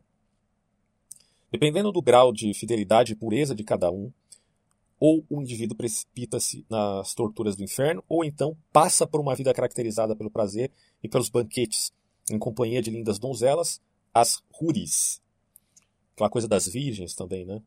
As almas dos incrédulos serão atormentadas no inferno até o dia da ressurreição dos mortos. Então a trombeta soará e os mortos serão fisicamente ressuscitados. Isso aqui é claro, influência do, do, do cristianismo. Acontecendo então o julgamento de acordo com as obras de cada um, com, resultante com a resultante caminhada sobre a ponte, ou a merecida festividade dos justos. Só os profetas e os mártires terão acesso direto ao paraíso. Daí a ideia de que, bom, se você for um mártir no Islã para ocultar jovens e se tornarem homem-bombas, principalmente dos, do Islã, uh, não o Islã puramente, mas o Islã é, radical, né, no sentido até terrorista, se vale dessa ideia aqui. Eles vão, os mártires vão herdar o paraíso só. Todos os outros se submeterão, não só eles, né, mas também os profetas. Todos os outros se submeterão ao julgamento de Alá. A doutrina do Islã é fatalista, com as ações humanas previamente determinadas por Alá. Ok, e os cinco pilares aqui da fé islâmica? Vamos a eles. Esse aqui é o básico da fé islâmica, né? Não existe sacramentos no sistema de culto pregado por Maomé, nem existe sacerdote da igreja muçulmana. As práticas ou deveres religiosos revestem-se no Islã de, uma, de um caráter rígido e compulsório. Ao observá-los, o crente demonstra não apenas pertencer à comunidade islâmica, mas também tem ter agido uh, um grau relativamente alto de disciplina pessoal e social, os deveres religiosos impostos aos muçulmanos são em número de cinco, denominados pilares da fé. O primeiro é recitar profissão de fé, a Shahadá, não, não há outro Deus senão Alá e Maomé é profeta. Em árabe e em voz alta corrente é que se faz essa profissão de fé, com a participação também do intelecto e do coração. Basta enunciá-la diante de testemunhas. É, isso aqui é o que acontece no cristianismo, né? O apóstolo Paulo fala isso em relação a Cristo, não ao Maomé, claro, porque Maomé não existia. Bom, então é uma imitação clara do cristianismo aqui. É, e aí o cara vai se tornar um fiel. Esse credo é repetido pelos fiéis várias vezes, todos os dias, e proclamado do alto dos minaretes nas horas de oração. Esse ato de fé se encontra nas paredes das mesquitas. E é a primeira coisa que se deve sussurrar no ouvido da criança recém-nascida e a última a se murmurar no ouvido dos moribundos. Que coisa impressionante, né? A criança cresce já pautada nessas ideias aqui. Porque o Islã é mais do que uma religião, né? Lembre-se. O Islã, é, quando alguém se converte ao Islã, ele não é como cristão aqui no Ocidente. Ele acaba mergulhando numa cultura inteira, né? cheia de regras e, e usos e costumes e por aí vai. Segundo aspecto, dizer as preces rituais cinco vezes por dia, em horas pré-determinadas, em estado de pureza, ablução do rosto, mãos, braços e pés com o rosto voltado na direção de Meca e executando as genuflexões e prosternação de praxe. As peças dirigidas por um imã, um líder, são públicas e coletivas, muito embora as orações individuais sejam admitidas. Às sextas-feiras, dia da reunião da Assembleia, a congregação dos fiéis se reúne na mesquita para assistir o serviço religioso. E nesse dia, o imã sobe ao púlpito, mimbar, e pronuncia dois sermãos, é o Kutba. E sempre que possível, os fiéis devem participar das orações da congregação pelo menos uma vez por semana. Que compare... Os que comparecem às mesquitas devem estar respeitosamente vestidos, tirar os sapatos antes de entrar e acompanhar os movimentos de quem preside as orações de maneira ordenada e disciplinada. Normalmente são só os homens que oram no salão principal da mesquita. As mulheres ficam numa galeria ou escondidas atrás de uma cortina bem no fundo. Imã, portanto, é o título islâmico cuja interpretação habitual é o que dirige a oração, certo? Significa também chefe de uma comunidade ou grupo. Além disso, é um dos títulos dados ao chefe da comunidade islâmica após a morte de Muhammad. Alterna-se comumente como o título de califa, califa principalmente entre sunitas. Para os sunitas, o imã é um homem normal, eleito para o cargo em virtude de sua extraordinária piedade, de seu conhecimento religioso. Porém, para os xiitas, é o dirigente por escolha de Deus. E quando se fala de Imam Mahdi, está se falando de um quase um messias, né? que virá, segundo os xiitas, principalmente no Irã tem muita essa coisa aí. É, terceiro pilar do islamismo: pagar uma taxa é, espécie de esmola obrigatória, o zakat, purificação, que os fiéis sempre doaram aos pobres e necessitados, o que era obrigação religiosa que dependia de cada indivíduo. O zakat transformou-se em medida fiscal cobrada pelo Estado e cujo produto era gasto, inclusive, na construção de mesquitas e em outras obras úteis à comunidade. Então, quer dizer, o que era um princípio bom acabou é, se tornando aí uma coisa para se aproveitar da população. Né? Não sei se isso acontece efetivamente, certamente acontece efetivamente no Islã também, mas isso aconteceu no dia com a questão do dízimo aqui no, no Ocidente, né? Que é, tem lá um princípio interessante que tem a ver com os pobres também, né? O clássico dízimo tem vários contornos aí no Antigo Testamento, mas que acabou se tornando uma coisa para se aproveitar das pessoas. Quarto lugar agora, cumprir o jejum, esse aqui é o quarto uh, pilar. Cumprir o jejum desde o nascer do sol até o crepúsculo, quando é vedado comer, beber, fumar, perfumar-se e manter relações conjugais. Maomé determinou em Medina um mês lunar de jejum, que é o Ramadã, para comemorar a revelação do Alcorão. O Corão proíbe os muçulmanos de comer carne de porco, por ser um animal impuro. Proíbe também o álcool. Afora isso, o Corão não prega o ascetismo de qualquer espécie. Detalhe, portanto, já mencionei isso. A grande exceção é o jejum durante o Ramadã, o nono mês do ano lunar. Entre o nascer do sol e o pôr do sol, é proibido comer, beber, fumar e ter relações sexuais, matrimoniais, etc. Quinto, realizar a peregrinação a Meca, exigida de todos os adultos que possuam, veja, condições físicas e econômicas para tanto, pelo menos uma vez na vida. O peregrino deve chegar à cidade santa no sétimo dia do último mês do ano muçulmano e participar de cerimônias que se entendem até o décimo, estendem até o décimo dia. Tais cerimônias obrigam o devoto a visitar a mesquita sagrada, no centro do qual se encontra a Kaaba, rodear sete vezes essa construção cúbica três vezes correndo e quatro, e quatro vezes vagarosamente, beijar a pedra negra, coisa meio bizarra isso, beber água do poço de Zenzen, percorrer correndo sete vezes a distância entre os montes Safa e Marva, que é 450, 405 metros, ir ao monte Arafat e a Mina, onde os fiéis atiram pedras contra colunas baixas, lapidação do diabo. Sacrificar um animal em memória de Abraão, considerado o construtor da Caaba. Daí o porquê a Kaaba é tão importante para eles. Né? E a ética e política no islamismo? Bom, tradicionalmente no Islã há distinção entre a religião e a política. Melhor dizendo, né? Só, só relei isso aqui. Tradicionalmente no Islã não há distinção entre religião e política, tampouco entre fé e moral. São a mesma coisa. Todas as obrigações religiosas, morais e sociais do homem estão estabelecidas na sagrada lei muçulmana. Sharia, ou Sharia, significa o caminho para o oásis, ou seja, o caminho correto para a conduta humana, que foi mostrada por Deus ao homem, daí a submissão a Deus, baseado na sua lei. A lei sagrada se expressa sobretudo no Corão, que é muito mais que um texto religioso. Trata-se de um livro de leis que contém instruções fixas e rígidas sobre o governo do, da sociedade, economia, casamento, moral, status da mulher, etc. Quando o Corão e as narrativas do Hadith, que são os relatos sobre a vida do profeta e suas pregações, o Maomé, não possibilitam decisões claras, indiscutíveis para a solução de problemas sociais, os muçulmanos se valem de dois princípios estabelecidos para interpretar e adaptar as regras da escritura e da tradição: o princípio da similaridade ou analogia, que é a busca de um exemplo semelhante ou análogo do Corão, ou um precedente, e nele se estuda a base para uma decisão, que é o princípio de consenso coletivo, que busca concordância coletiva a respeito do problema a ser solucionado. Um exemplo ocorreu quando os líderes religiosos resolveram proibir que os muçulmanos tomassem café. Né? A decisão foi recebida com protestos tão veementes pelas pessoas comuns que os líderes concordaram em anular a proibição, porque cafezinho ninguém merece, né? Ficar sem café, meu. os xiitas utilizam Um terceiro princípio, relacionado com o seu conceito sobre a revelação. Os sunitas, porém, afirmam que a revelação vem apenas uma vez, em sua forma final. Porém, para os xiitas, ela pode ser contínua.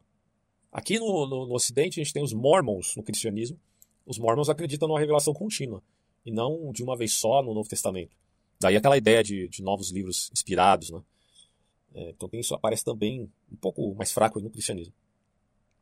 Bom, porém, para os xiitas, então essa revelação pode ser contínua, baseada nos imãs, nos líderes. Isso implica que é possível dar novas interpretações da lei, baseadas na compreensão pessoal do imã, é, com certa infalibilidade, né? que ele tem esse caráter aí de infalibilidade doutrinal, similar ao Papa. Basicamente é o que a gente entende. E a escritura islâmica agora. A vida religiosa do muçulmano tem práticas definidas pela Sharia, literalmente, o caminho do bebedouro, certo? E por associação, o caminho que conduz a Deus, que é a fonte onde os muçulmanos encontrará, onde o muçulmano encontrará os princípios e ensinamentos que regularão todas as atividades da sua existência. Nesse contexto, a Sharia envolve a crença ou a doutrina, assim como a prática ou a lei, e inclui não apenas o que um ocidental chamaria de lei, pública, privada, nacional e internacional, mas também o ritual religioso e a moral social. Porque, como nós já vimos, não há diferença para o muçulmano entre religião e política entre fé e moral. São a mesma coisa para eles. E aí você tem a lei sagrada revelada por Allah. E quatro são os fundamentos da Sharia, o Sharia. O primeiro é o Corão, o segundo a Sunna, o terceiro o Ijma e o quarto o Qiyas, o Qiyas, enfim. Primeiro, o Alcorão. O Corão ou Alcorão, Al-Quran, recitação ou discurso, também chamado de livro de Deus, contém os princípios fundamentais da, do islamismo.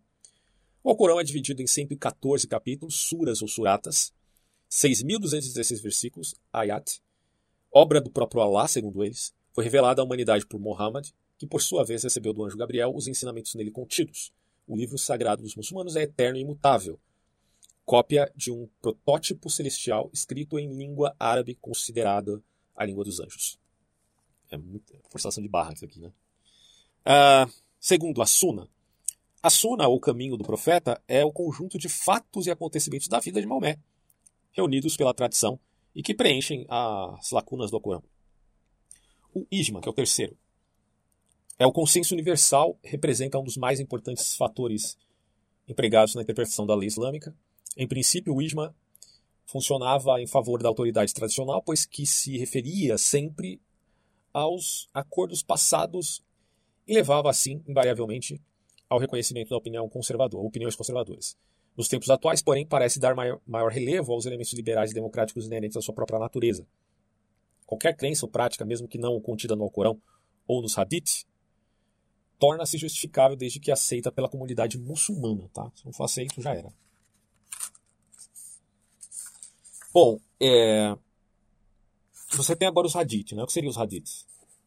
É o registro não incluído no Alcorão dos preceitos, ações e vida do profeta Muhammad, que constituem a Suna, certo? Profeta. É uma das fontes básicas da crença e da prática islâmica. As seis coleções canônicas sunitas do Hadith, que datam do século IX, e as correspondentes xiitas, do século X e XI, explicam as relações entre os indivíduos, entre os homens e Deus e os preceitos legais. É aquilo, né? Quando você fala de, de Islã, você basicamente vai falar de sunita e xiita. Claro que o xiita tem várias bifurcações, mas no geral, assim, a gente pode resumir nos dois. E os Kias, o Kias, é, o, é tido aí como raciocínio analógico, né, como já foi explicado pelo autor, que é o processo através do qual novas crenças e novos modos de conduta são deduzidos pelo contexto da situação, que impõe uma ética, e adquirem legitimidade por analogia com atos e crenças semelhantes já aceitos anteriormente nos livros sagrados.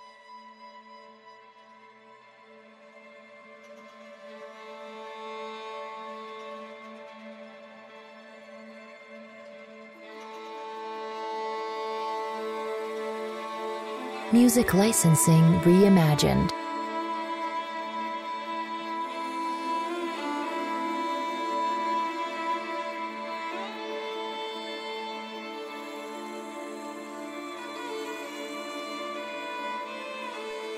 Muito bem, vamos para a terceira parte agora da nossa história do islamismo, falando aqui das escolas teológicas do Islã. Isso aqui é bem interessante, vamos lá. As primeiras controvérsias de cunho realmente teológico manifestaram-se em torno da questão relacionada com o livre-arbítrio. Isso acontece também no cristianismo, todo mundo está cansado de saber disso. Calvinistas, principalmente protestantismo, né? calvinistas e arminianos. Ah, no catolicismo você vê uma disputa entre tomistas e molinistas. Ah, ali no protestantismo também aparece uma vertente luteranista. Então são questões difíceis, né? É, de difícil acesso, mesmo do ponto de vista filosófico, enquanto à sua resolução. Bom, e aqui se trata também, assim como calvinistas e arminianos, com a tese da predestinação e com o problema da natureza da unidade de Alá. E de tudo isso, eu julgo que os molinistas são os mais bem-sucedidos quanto a essa controvérsia. É o meu ponto de vista, mas eu sei que tem gente que discorda, evidentemente. Bom, e aí você tem os cadaritas aqui no Islã, os mutazilitas e os acharitas. Vamos ver o que cada um pensa. A primeira escola, cadarita, defende o livre-arbítrio e a eficácia da vontade humana, porque esse só pode ser considerado culpado por Alá, mediante os seus pecados, se você tiver evidentemente, aí, o arbítrio. Os mutazilitas, aí o seu nome é, deriva de Azil ibn Ata, o mutazilita dissidente, né? Essa escola posturar, postulava o livre-arbítrio e a autonomia da razão, assim como a supremacia da fé racional contra a fé intuitiva. Negava, por outro lado, os atributos divinos como entidades eternas, existentes, separadamente da essência de Alá. É... E aí os acharitas, que é o terceiro grupo, é a terceira escola teológica, de Abu al-Hassan, ou al, é, vamos repetir esse nome, meu Deus, Abu al-Hassan al-Ashari, que é o fundador dessa nova doutrina teológica, ele consegue derrotar os mutazilitas e reimplantar, de certo modo, o credo ortodoxo, conciliando o racionalismo mutazilita com o antropomorfismo tradicional, é, que tem essa característica forte no Islã. Reafirma os atributos divinos, que são, segundo ele, diferentes dos humanos, defende a liberdade do homem mas nega a sua eficácia. É mais ou menos assim, o homem tem livre agência, como dizem os calvinistas aí. Mas não é necessariamente livre-arbítrio, né, na conotação que se queira dar em total liberdade ao homem. É, geralmente essas situações são muito complexas, porque nos faltam dados do ponto de vista metafísico para tratar disso, né? Então vai sempre ficar no campo aí da especulação, a meu ver, tá? Com tendência à aporia. Bom, para os acharitas, os seres humanos são moralmente responsáveis por seus atos volitivos, mas ontologicamente tais atos só podem ser atribuídos a Deus como causa única de todas as coisas. Eu acho que essa situação, assim, colocar Deus como causa única de tudo, é muito problemática. Né? Mas aí é a exterioridade da doutrina é, que se confrontada com a realidade metafísica vai ser pulverizada, a meu ver, né? Mas enfim. Tanto no calvinismo, isso aqui não é só no Islã, não, em qualquer vertente religiosa. Bom, que importa é que Deus continua sendo Deus, né? E consideremos isso. Agora falando das seitas islâmicas. Não muito depois de ter aparecido o islamismo, seus adeptos se dividiam num certo número de seitas, entre as quais as mais importantes, como eu já mencionei no começo aqui do podcast, são sunitas, xiitas e sufistas. Uh, e os sufistas, lembrando, podem ser tanto sunitas quanto xiitas. Agora falando dos sunitas, que é, vamos colocar assim, do tradicionalismo a classe mais importante, o vai dizer o seguinte: ó, os sunitas constituem a maioria dentro da comunidade islâmica mundial. Alguns falam de 80% até 90%. Isso varia bastante, não tem como a gente saber claramente o censo, porque não, não há censo efetivo aí nesses países do Oriente Médio, né? Mas, uh, ou com a destreza que nós esperávamos, ou esperaríamos. Mas podemos considerar em torno de 80% a 90% do mundo islâmico é sunita, é aceita considerada a principal corrente do tradicionalismo dos muçulmanos. Eles aceitam a sunna ou Repetir significa que repetir o comportamento do profeta, guiados pela lei do Alcorão. Enfatizam o poder de Deus e o determinismo do destino humano. Lembrando, veja, o molinismo faz essa diferença entre determinismo e fatalismo. São coisas aqui que não fazem jus a um único fenômeno, né, eles diriam. Acho que o calvinista também tenta fazer isso, mas de uma forma menos eficaz, ao meu ver. Mas enfim, uh, os sunitas admitem o determinismo do destino humano, do ponto de vista político, os sunitas são radicalmente diferentes dos xiitas. Engraçado, né, que eles admitem isso em termos de determinismo metafísico, mas é, do ponto de vista político é tudo na imanência. Eles que agem, eles que fazem, eles que revolucionam. Deus está totalmente fora desse campo, né? Na prática, na teoria está dentro, na prática não. É aquela coisa, talvez a, a circunstância do, da razão lógica desse determinismo voraz que cai em fatalismo. Se tudo está nas mãos de Allah, tudo que os caras fizerem é vontade de Allah, né, no final das contas. É um problemaço isso aqui. Mas é aquilo, né? Do ponto de vista político, os sunitas são radicalmente diferentes dos xiitas. Enquanto os xiitas consideram o governo como uma instituição de Alá, a fim de estabelecer uma teonomia na terra, os sunitas acreditam que a fé islâmica é para ser vivida dentro do contexto dos governos terrenos existentes. No entanto, apesar do autor falar isso, nós sabemos que também existem grupos terroristas xiitas. Cito aqui o Hezbollah, por exemplo. De modo geral, os sunitas são mais tolerantes para com a diversidade de pensamento. Portanto, é, mais aptos à adaptação das culturas divergentes do mundo. Dentro de sua teologia, desenvolveram-se diversas correntes interpretativas. A tendência sunita tem sido acomodar-se às diferenças de opinião das minorias e confirmar o consenso da comunidade no que se refere a assuntos doutrinários. Mas a parte disso, você também tem os grupos radicais terroristas sunitas, que já aí é, são conhecidos pela falta de diálogo. Né? Al-Qaeda, Talibã, é, Estado Islâmico, Boko Haram, entre outros. E os xiitas? Bom, os xiitas são guerrilheiros, são partidários de Ali, que é o genro de Muhammad, além de quarto-chefe califa da comunidade islâmica após a morte do profeta. É, então aqui é admissível, mas sempre pautado na, na ideia de descendente parental. O, a herança de Muhammad é para um parente, e não especificamente para um califa. O movimento começou com quando Ali reclamou o poder para si, alegando que a sucessão de Muhammad deveria seguir uma linha de sangue, já que Ali era genro e era casado com a filha de Muhammad, Fátima. É...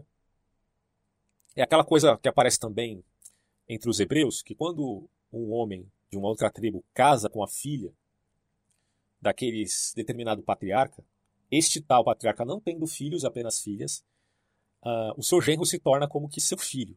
Tá? A descendência sanguínea se, é, se vincula, evidentemente, à filha, que era Fátima, filha de Muhammad, mas isso se segue para Ali também, já que Ali e Fátima terão filhos, certo? Bom, então Ali reclamou o poder para si, alegando a sucessão de linhagem sanguínea. A rivalidade entre xiitas e sunitas, portanto, remonta ao tempo da morte de Muhammad. Até hoje, os xiitas consideram o islamismo que praticam como a mais pura representação da religião original de Muhammad. Quatro são os princípios que se encontram a aceitação entre os xiitas. Vamos a ele. Primeiro, Ali foi eleito por Deus como imã, o líder, ou seja, chefe justo do mundo. Segundo, a existência do universo depende da presença de um imã vivo, ou seja, de um líder vivo, que seria como que um profeta como aparece nos Mormons, né? O, seu, o líder da igreja Mormon é o profeta vivo, porque a revelação de Deus não morre. É, ela sempre precisa de um profeta vivo. Uma coisa assim. Terceiro, todos os imãs têm que descender de Ali. É uma, uma questão sanguínea, inevitavelmente. E quarto, Ali e seus descendentes possuem qualidades sobre-humanas, reconhecidas apenas nos profetas, pelos outros muçulmanos. Devido a divergências ideológicas, existem três concepções do xiismo. Na verdade, a gente viu que tem várias, né? Mas as principais é, são essas aqui: os duodécimos, os ismaelitas e os zaiditas. Às vezes são conhecidos com outros nomes aí, mas basicamente é isso.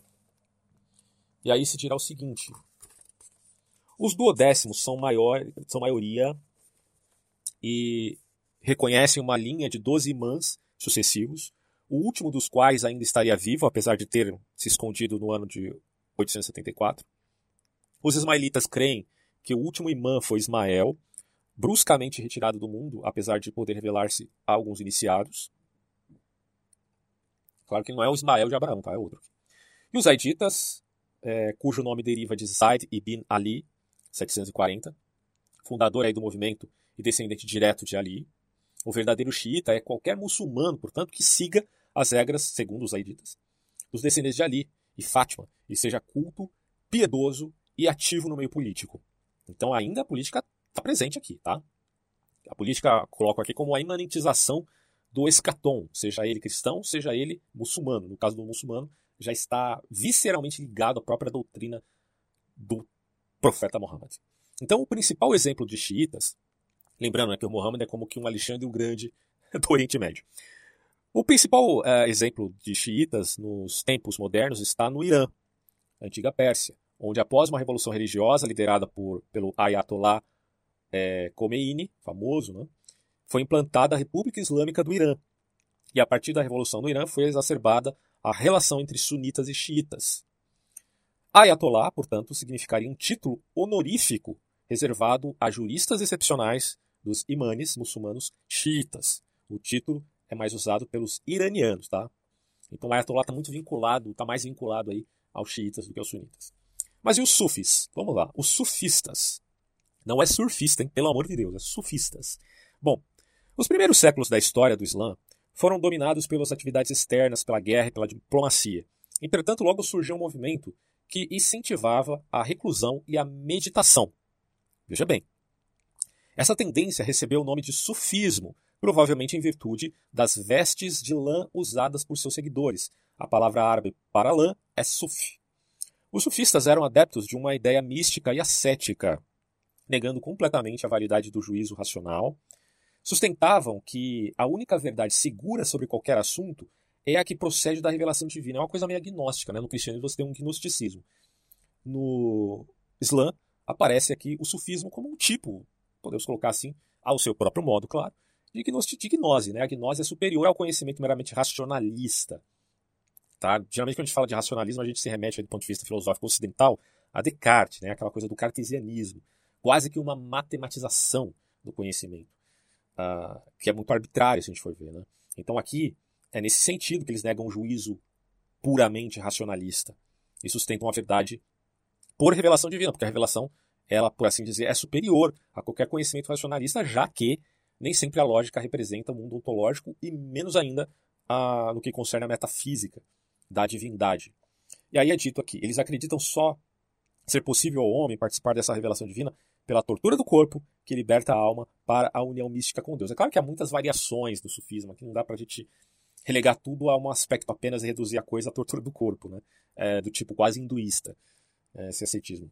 Uh, o sufismo tem N prerrogativas aí, né? Inclusive essas taricas islâmicas que aparecem até no Brasil por conta desse, uh, desse debate que ocorre entre perennialistas, né? muito envolto com o personagem central, aí, Olavo de Carvalho, uh, fica essa questão aí também de um certo sufismo que apregou e até uma abertura maior ao diálogo com outras religiões. Isso aparece em René Guénon e em Friedrich Schwann. Mas é claro que o perennialismo, podemos dizer que vai um pouco além disso, do, do que o sufismo. Bom, o sufismo não é propriamente uma seita distinta das demais. Encontram-se sufistas tanto entre os muçulmanos xiitas quanto entre os sunitas. E muitos dos faquires e derviches atuais na, da Índia e da Pérsia, no caso Pérsia aqui o Irã, praticam os ensinamentos do sufismo. Há muito a se dizer sobre o sufismo. Isso aqui é só um, uh, uma síntese para a gente entender a grosso modo aí esse movimento dentro do, do, islamismo, que também pode sofrer perseguição pelos radicais islâmicos sunitas, né, ou xiitas propriamente dito, que não venham a aderir a essa máxima. Mas ainda assim há essa abertura para eles, tá? Nos dois grupos. Bom, festas e lugares sagrados do islamismo. As principais comemorações são Eid el-Fitr e Eid el-Adha, dia da... Vamos colocar assim o português aqui, dia de Égira, tá? Considerada aqui Ano Novo, e a comemoração do nascimento de Muhammad, que por imitação a comemoração do nascimento de Cristo. Elas acontecem nessa ordem no decorrer do ano e são definidas segundo o calendário lunar. Aqui o calendário cristão é solar, aqui se usa o calendário lunar. No, no judaísmo, se não me engano, também é lunar. Né? Por isso, tem datas móveis em relação ao calendário solar. Na Eid el-Fitr, desculpem a pronúncia, é comemorado com orações coletivas, o fim do Ramadã. A celebração do Eid al-Adha lembra a disposição de Abraão em sacrificar a Alá seu próprio filho Ismael. Quer dizer, que isso aqui é uma arbitrariedade, porque o texto bíblico, em sua antiguidade, remonta o sacrifício de Isaac, não de Ismael, cara. Mas enfim, né? É, Pode-se se colocar N interpretações aí para se supor isto, segundo o Islã. Na época de Eid al-Adha, também acontece a peregrinação a Meca. O Ano Novo Islâmico é comemorado no dia de Égira, o primeiro dia do mês Muharram, acho que é assim, sei lá, é que se fala. O marco é o ano de 622, quando Muhammad deixa a Meca e vai para Medina. Então a Égira, quando se fala de Égira, você pode se remontar a N coisas, a migração islâmica, mas podemos falar do ponto de vista simbólico, é Maomé deixando Meca e indo para Medina, certo? Os lugares mais sagrados para os muçulmanos são Meca, cidade onde fica a Kaaba, lembra a Pedra Negra, Medina, lugar onde Muhammad construiu a primeira mesquita, e Jerusalém, cidade de onde o profeta ascendeu supostamente aos céus durante uma viagem noturna em que foi ao paraíso e se encontrou com Moisés e Jesus Cristo. É... E a jihad? Jihad é guerra santa, como, como já sabe disso. Né? A jihad é um termo árabe que significa o esforço, o esforço para conseguir um objetivo determinado. Então, segundo a tradição, há dois tipos aí. A maior, que é al-jihad al-akbar, né? inclusive quando o Estado Islâmico corta a cabeça dos seus supostos inimigos ocidentais, ou não, pode ser até árabes moderados ou cristãos, etc., eles, eles gritam Allah Akbar. Bom, essa aqui é do tipo da tradição da jihad maior. E a jihad menor, al-jihad al-asgar, é, é, tida aí como distinta. Aí ele vai falar o que é o seguinte, ó, a maior, que é a jihad al-akbar, é vista como uma luta interna, individual e espiritual contra o vício, a paixão e a ignorância. E a jihad menor se define como a guerra santa contra as terras e os súditos infiéis, não muçulmanos. E ambas têm significado legal e doutrinal, uma vez que constam no Alcorão.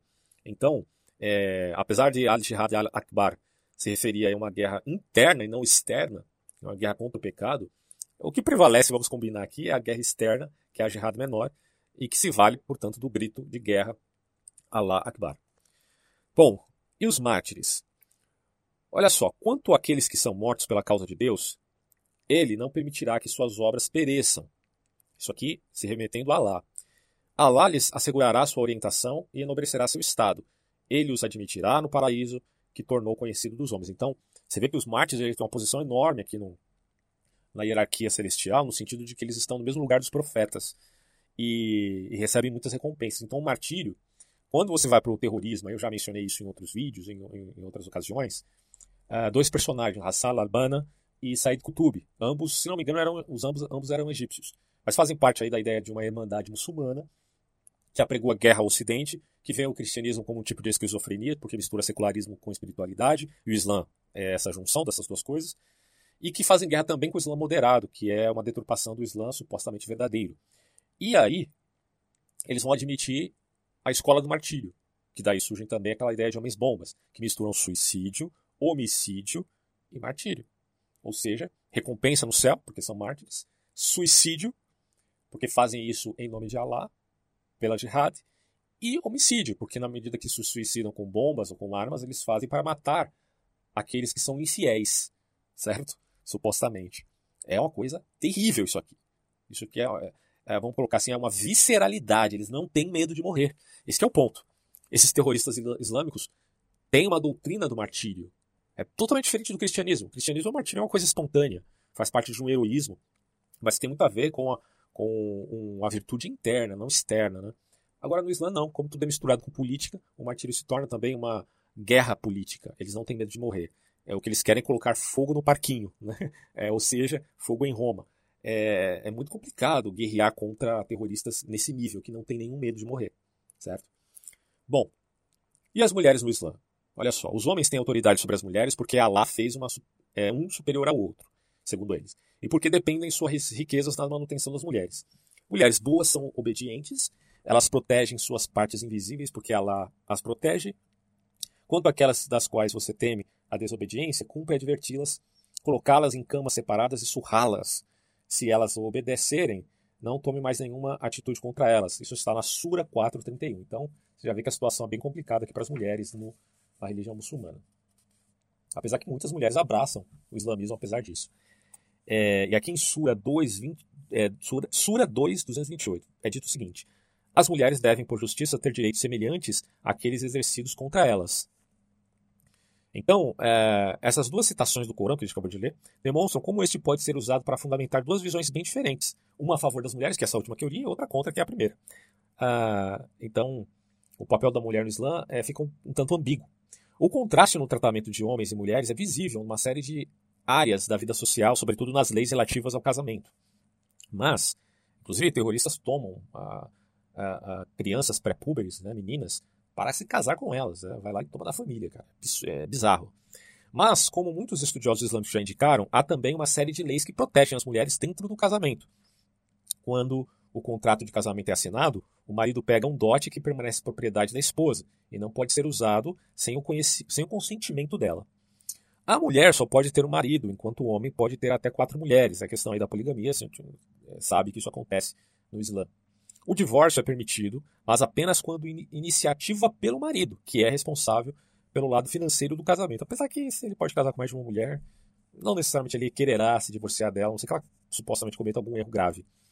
A tradição de se usar o véu, ou chador, não deriva do Alcorão, mas é uma tradição difundida por várias regiões ali próximas, né, no Oriente Médio. Então, isso aparece também no cristianismo, né? no Novo Testamento aparece isso. O véu. O reavivamento islâmico dos anos recentes também fortaleceu a obrigatoriedade do uso do véu.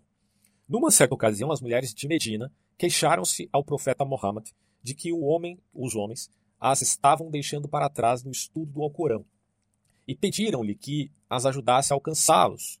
Muhammad o fez. Uma das mais importantes perguntas delas era por que o Alcorão se dirigia só aos homens quando as mulheres também se haviam rendido a Deus. O resultado foi uma revelação dirigida tanto às mulheres quanto aos homens, enfatizando a absoluta igualdade moral e espiritual dos sexos. Daí em diante, o Alcorão, com muita frequência, passou a dirigir-se explicitamente às mulheres. Interessante, né? É uma ambiguidade aí, mas geralmente o que prevalece é o abuso, principalmente no radicalismo fundamentalista, como se vê no Talibã. E se viu de 1996, quando o Talibã começou a governar o Afeganistão, até 2001, era terrível a situação das mulheres. Dos homens também, né? Porque se o homem cortasse a barba, filho, era preso. É, poderia ser torturado, enfim, morto, quem sabe. E a situação das mulheres também não era nada fácil. Uh, agora, com a volta do, do Talibã no governo do Afeganistão, essas coisas devem aparecer novamente talvez de uma forma mais gradual, já que o Talibã é um grupo, apesar de fundamentalista, também estratégico do ponto de vista de política externa. Mas terrorista ainda assim. Né? Bom, tendências atuais do islamismo. Os movimentos pré-modernistas evidencia, evidenciando uma tomada de consciência com relação à decadência político-religiosa culminaram, culminaram no Wahhabismo.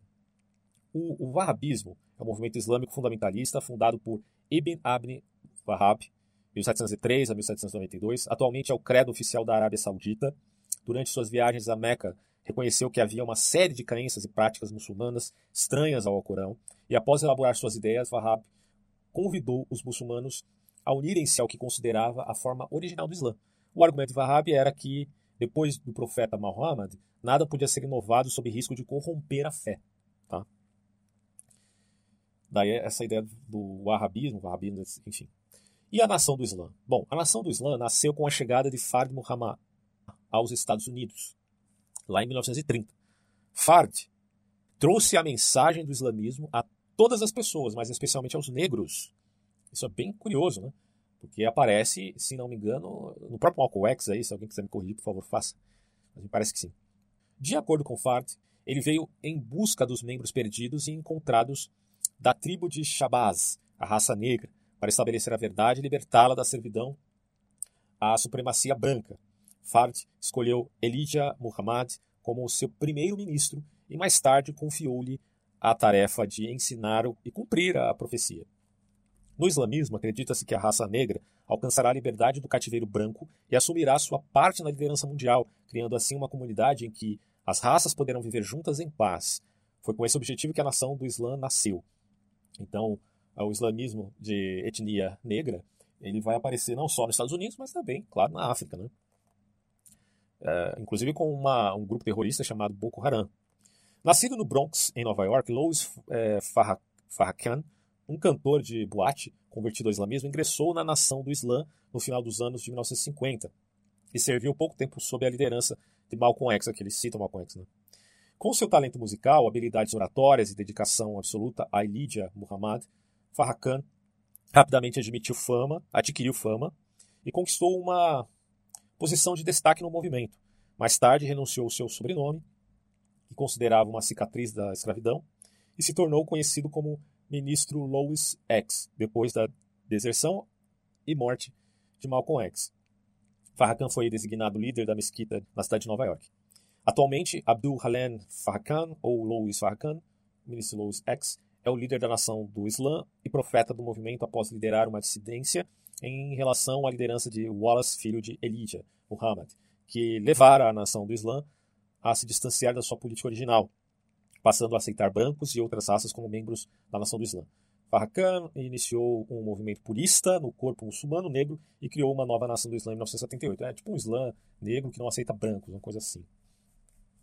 Farrakhan estabeleceu um rígido código de conduta de seus correligionários, inclusive quanto ao vestuário, promoveu a elevação da dignidade individual de seus membros e o fortalecimento do espírito comunitário entre eles, com um compromisso de maior fidelidade aos vínculos familiares e mais aceitação das responsabilidades por suas ações pessoais. A nação do Islã é fundamentalmente islâmica, promove essa que a gente está citando, evidentemente, dos Estados Unidos, e, e, promove a independência cultural e econômica da raça negra em relação aos brancos e pega a busca dos elevados valores morais através dos ensinamentos do Corão. A nação do Islã tem como um dos maiores objetivos a criação de um território próprio independente em relação aos brancos.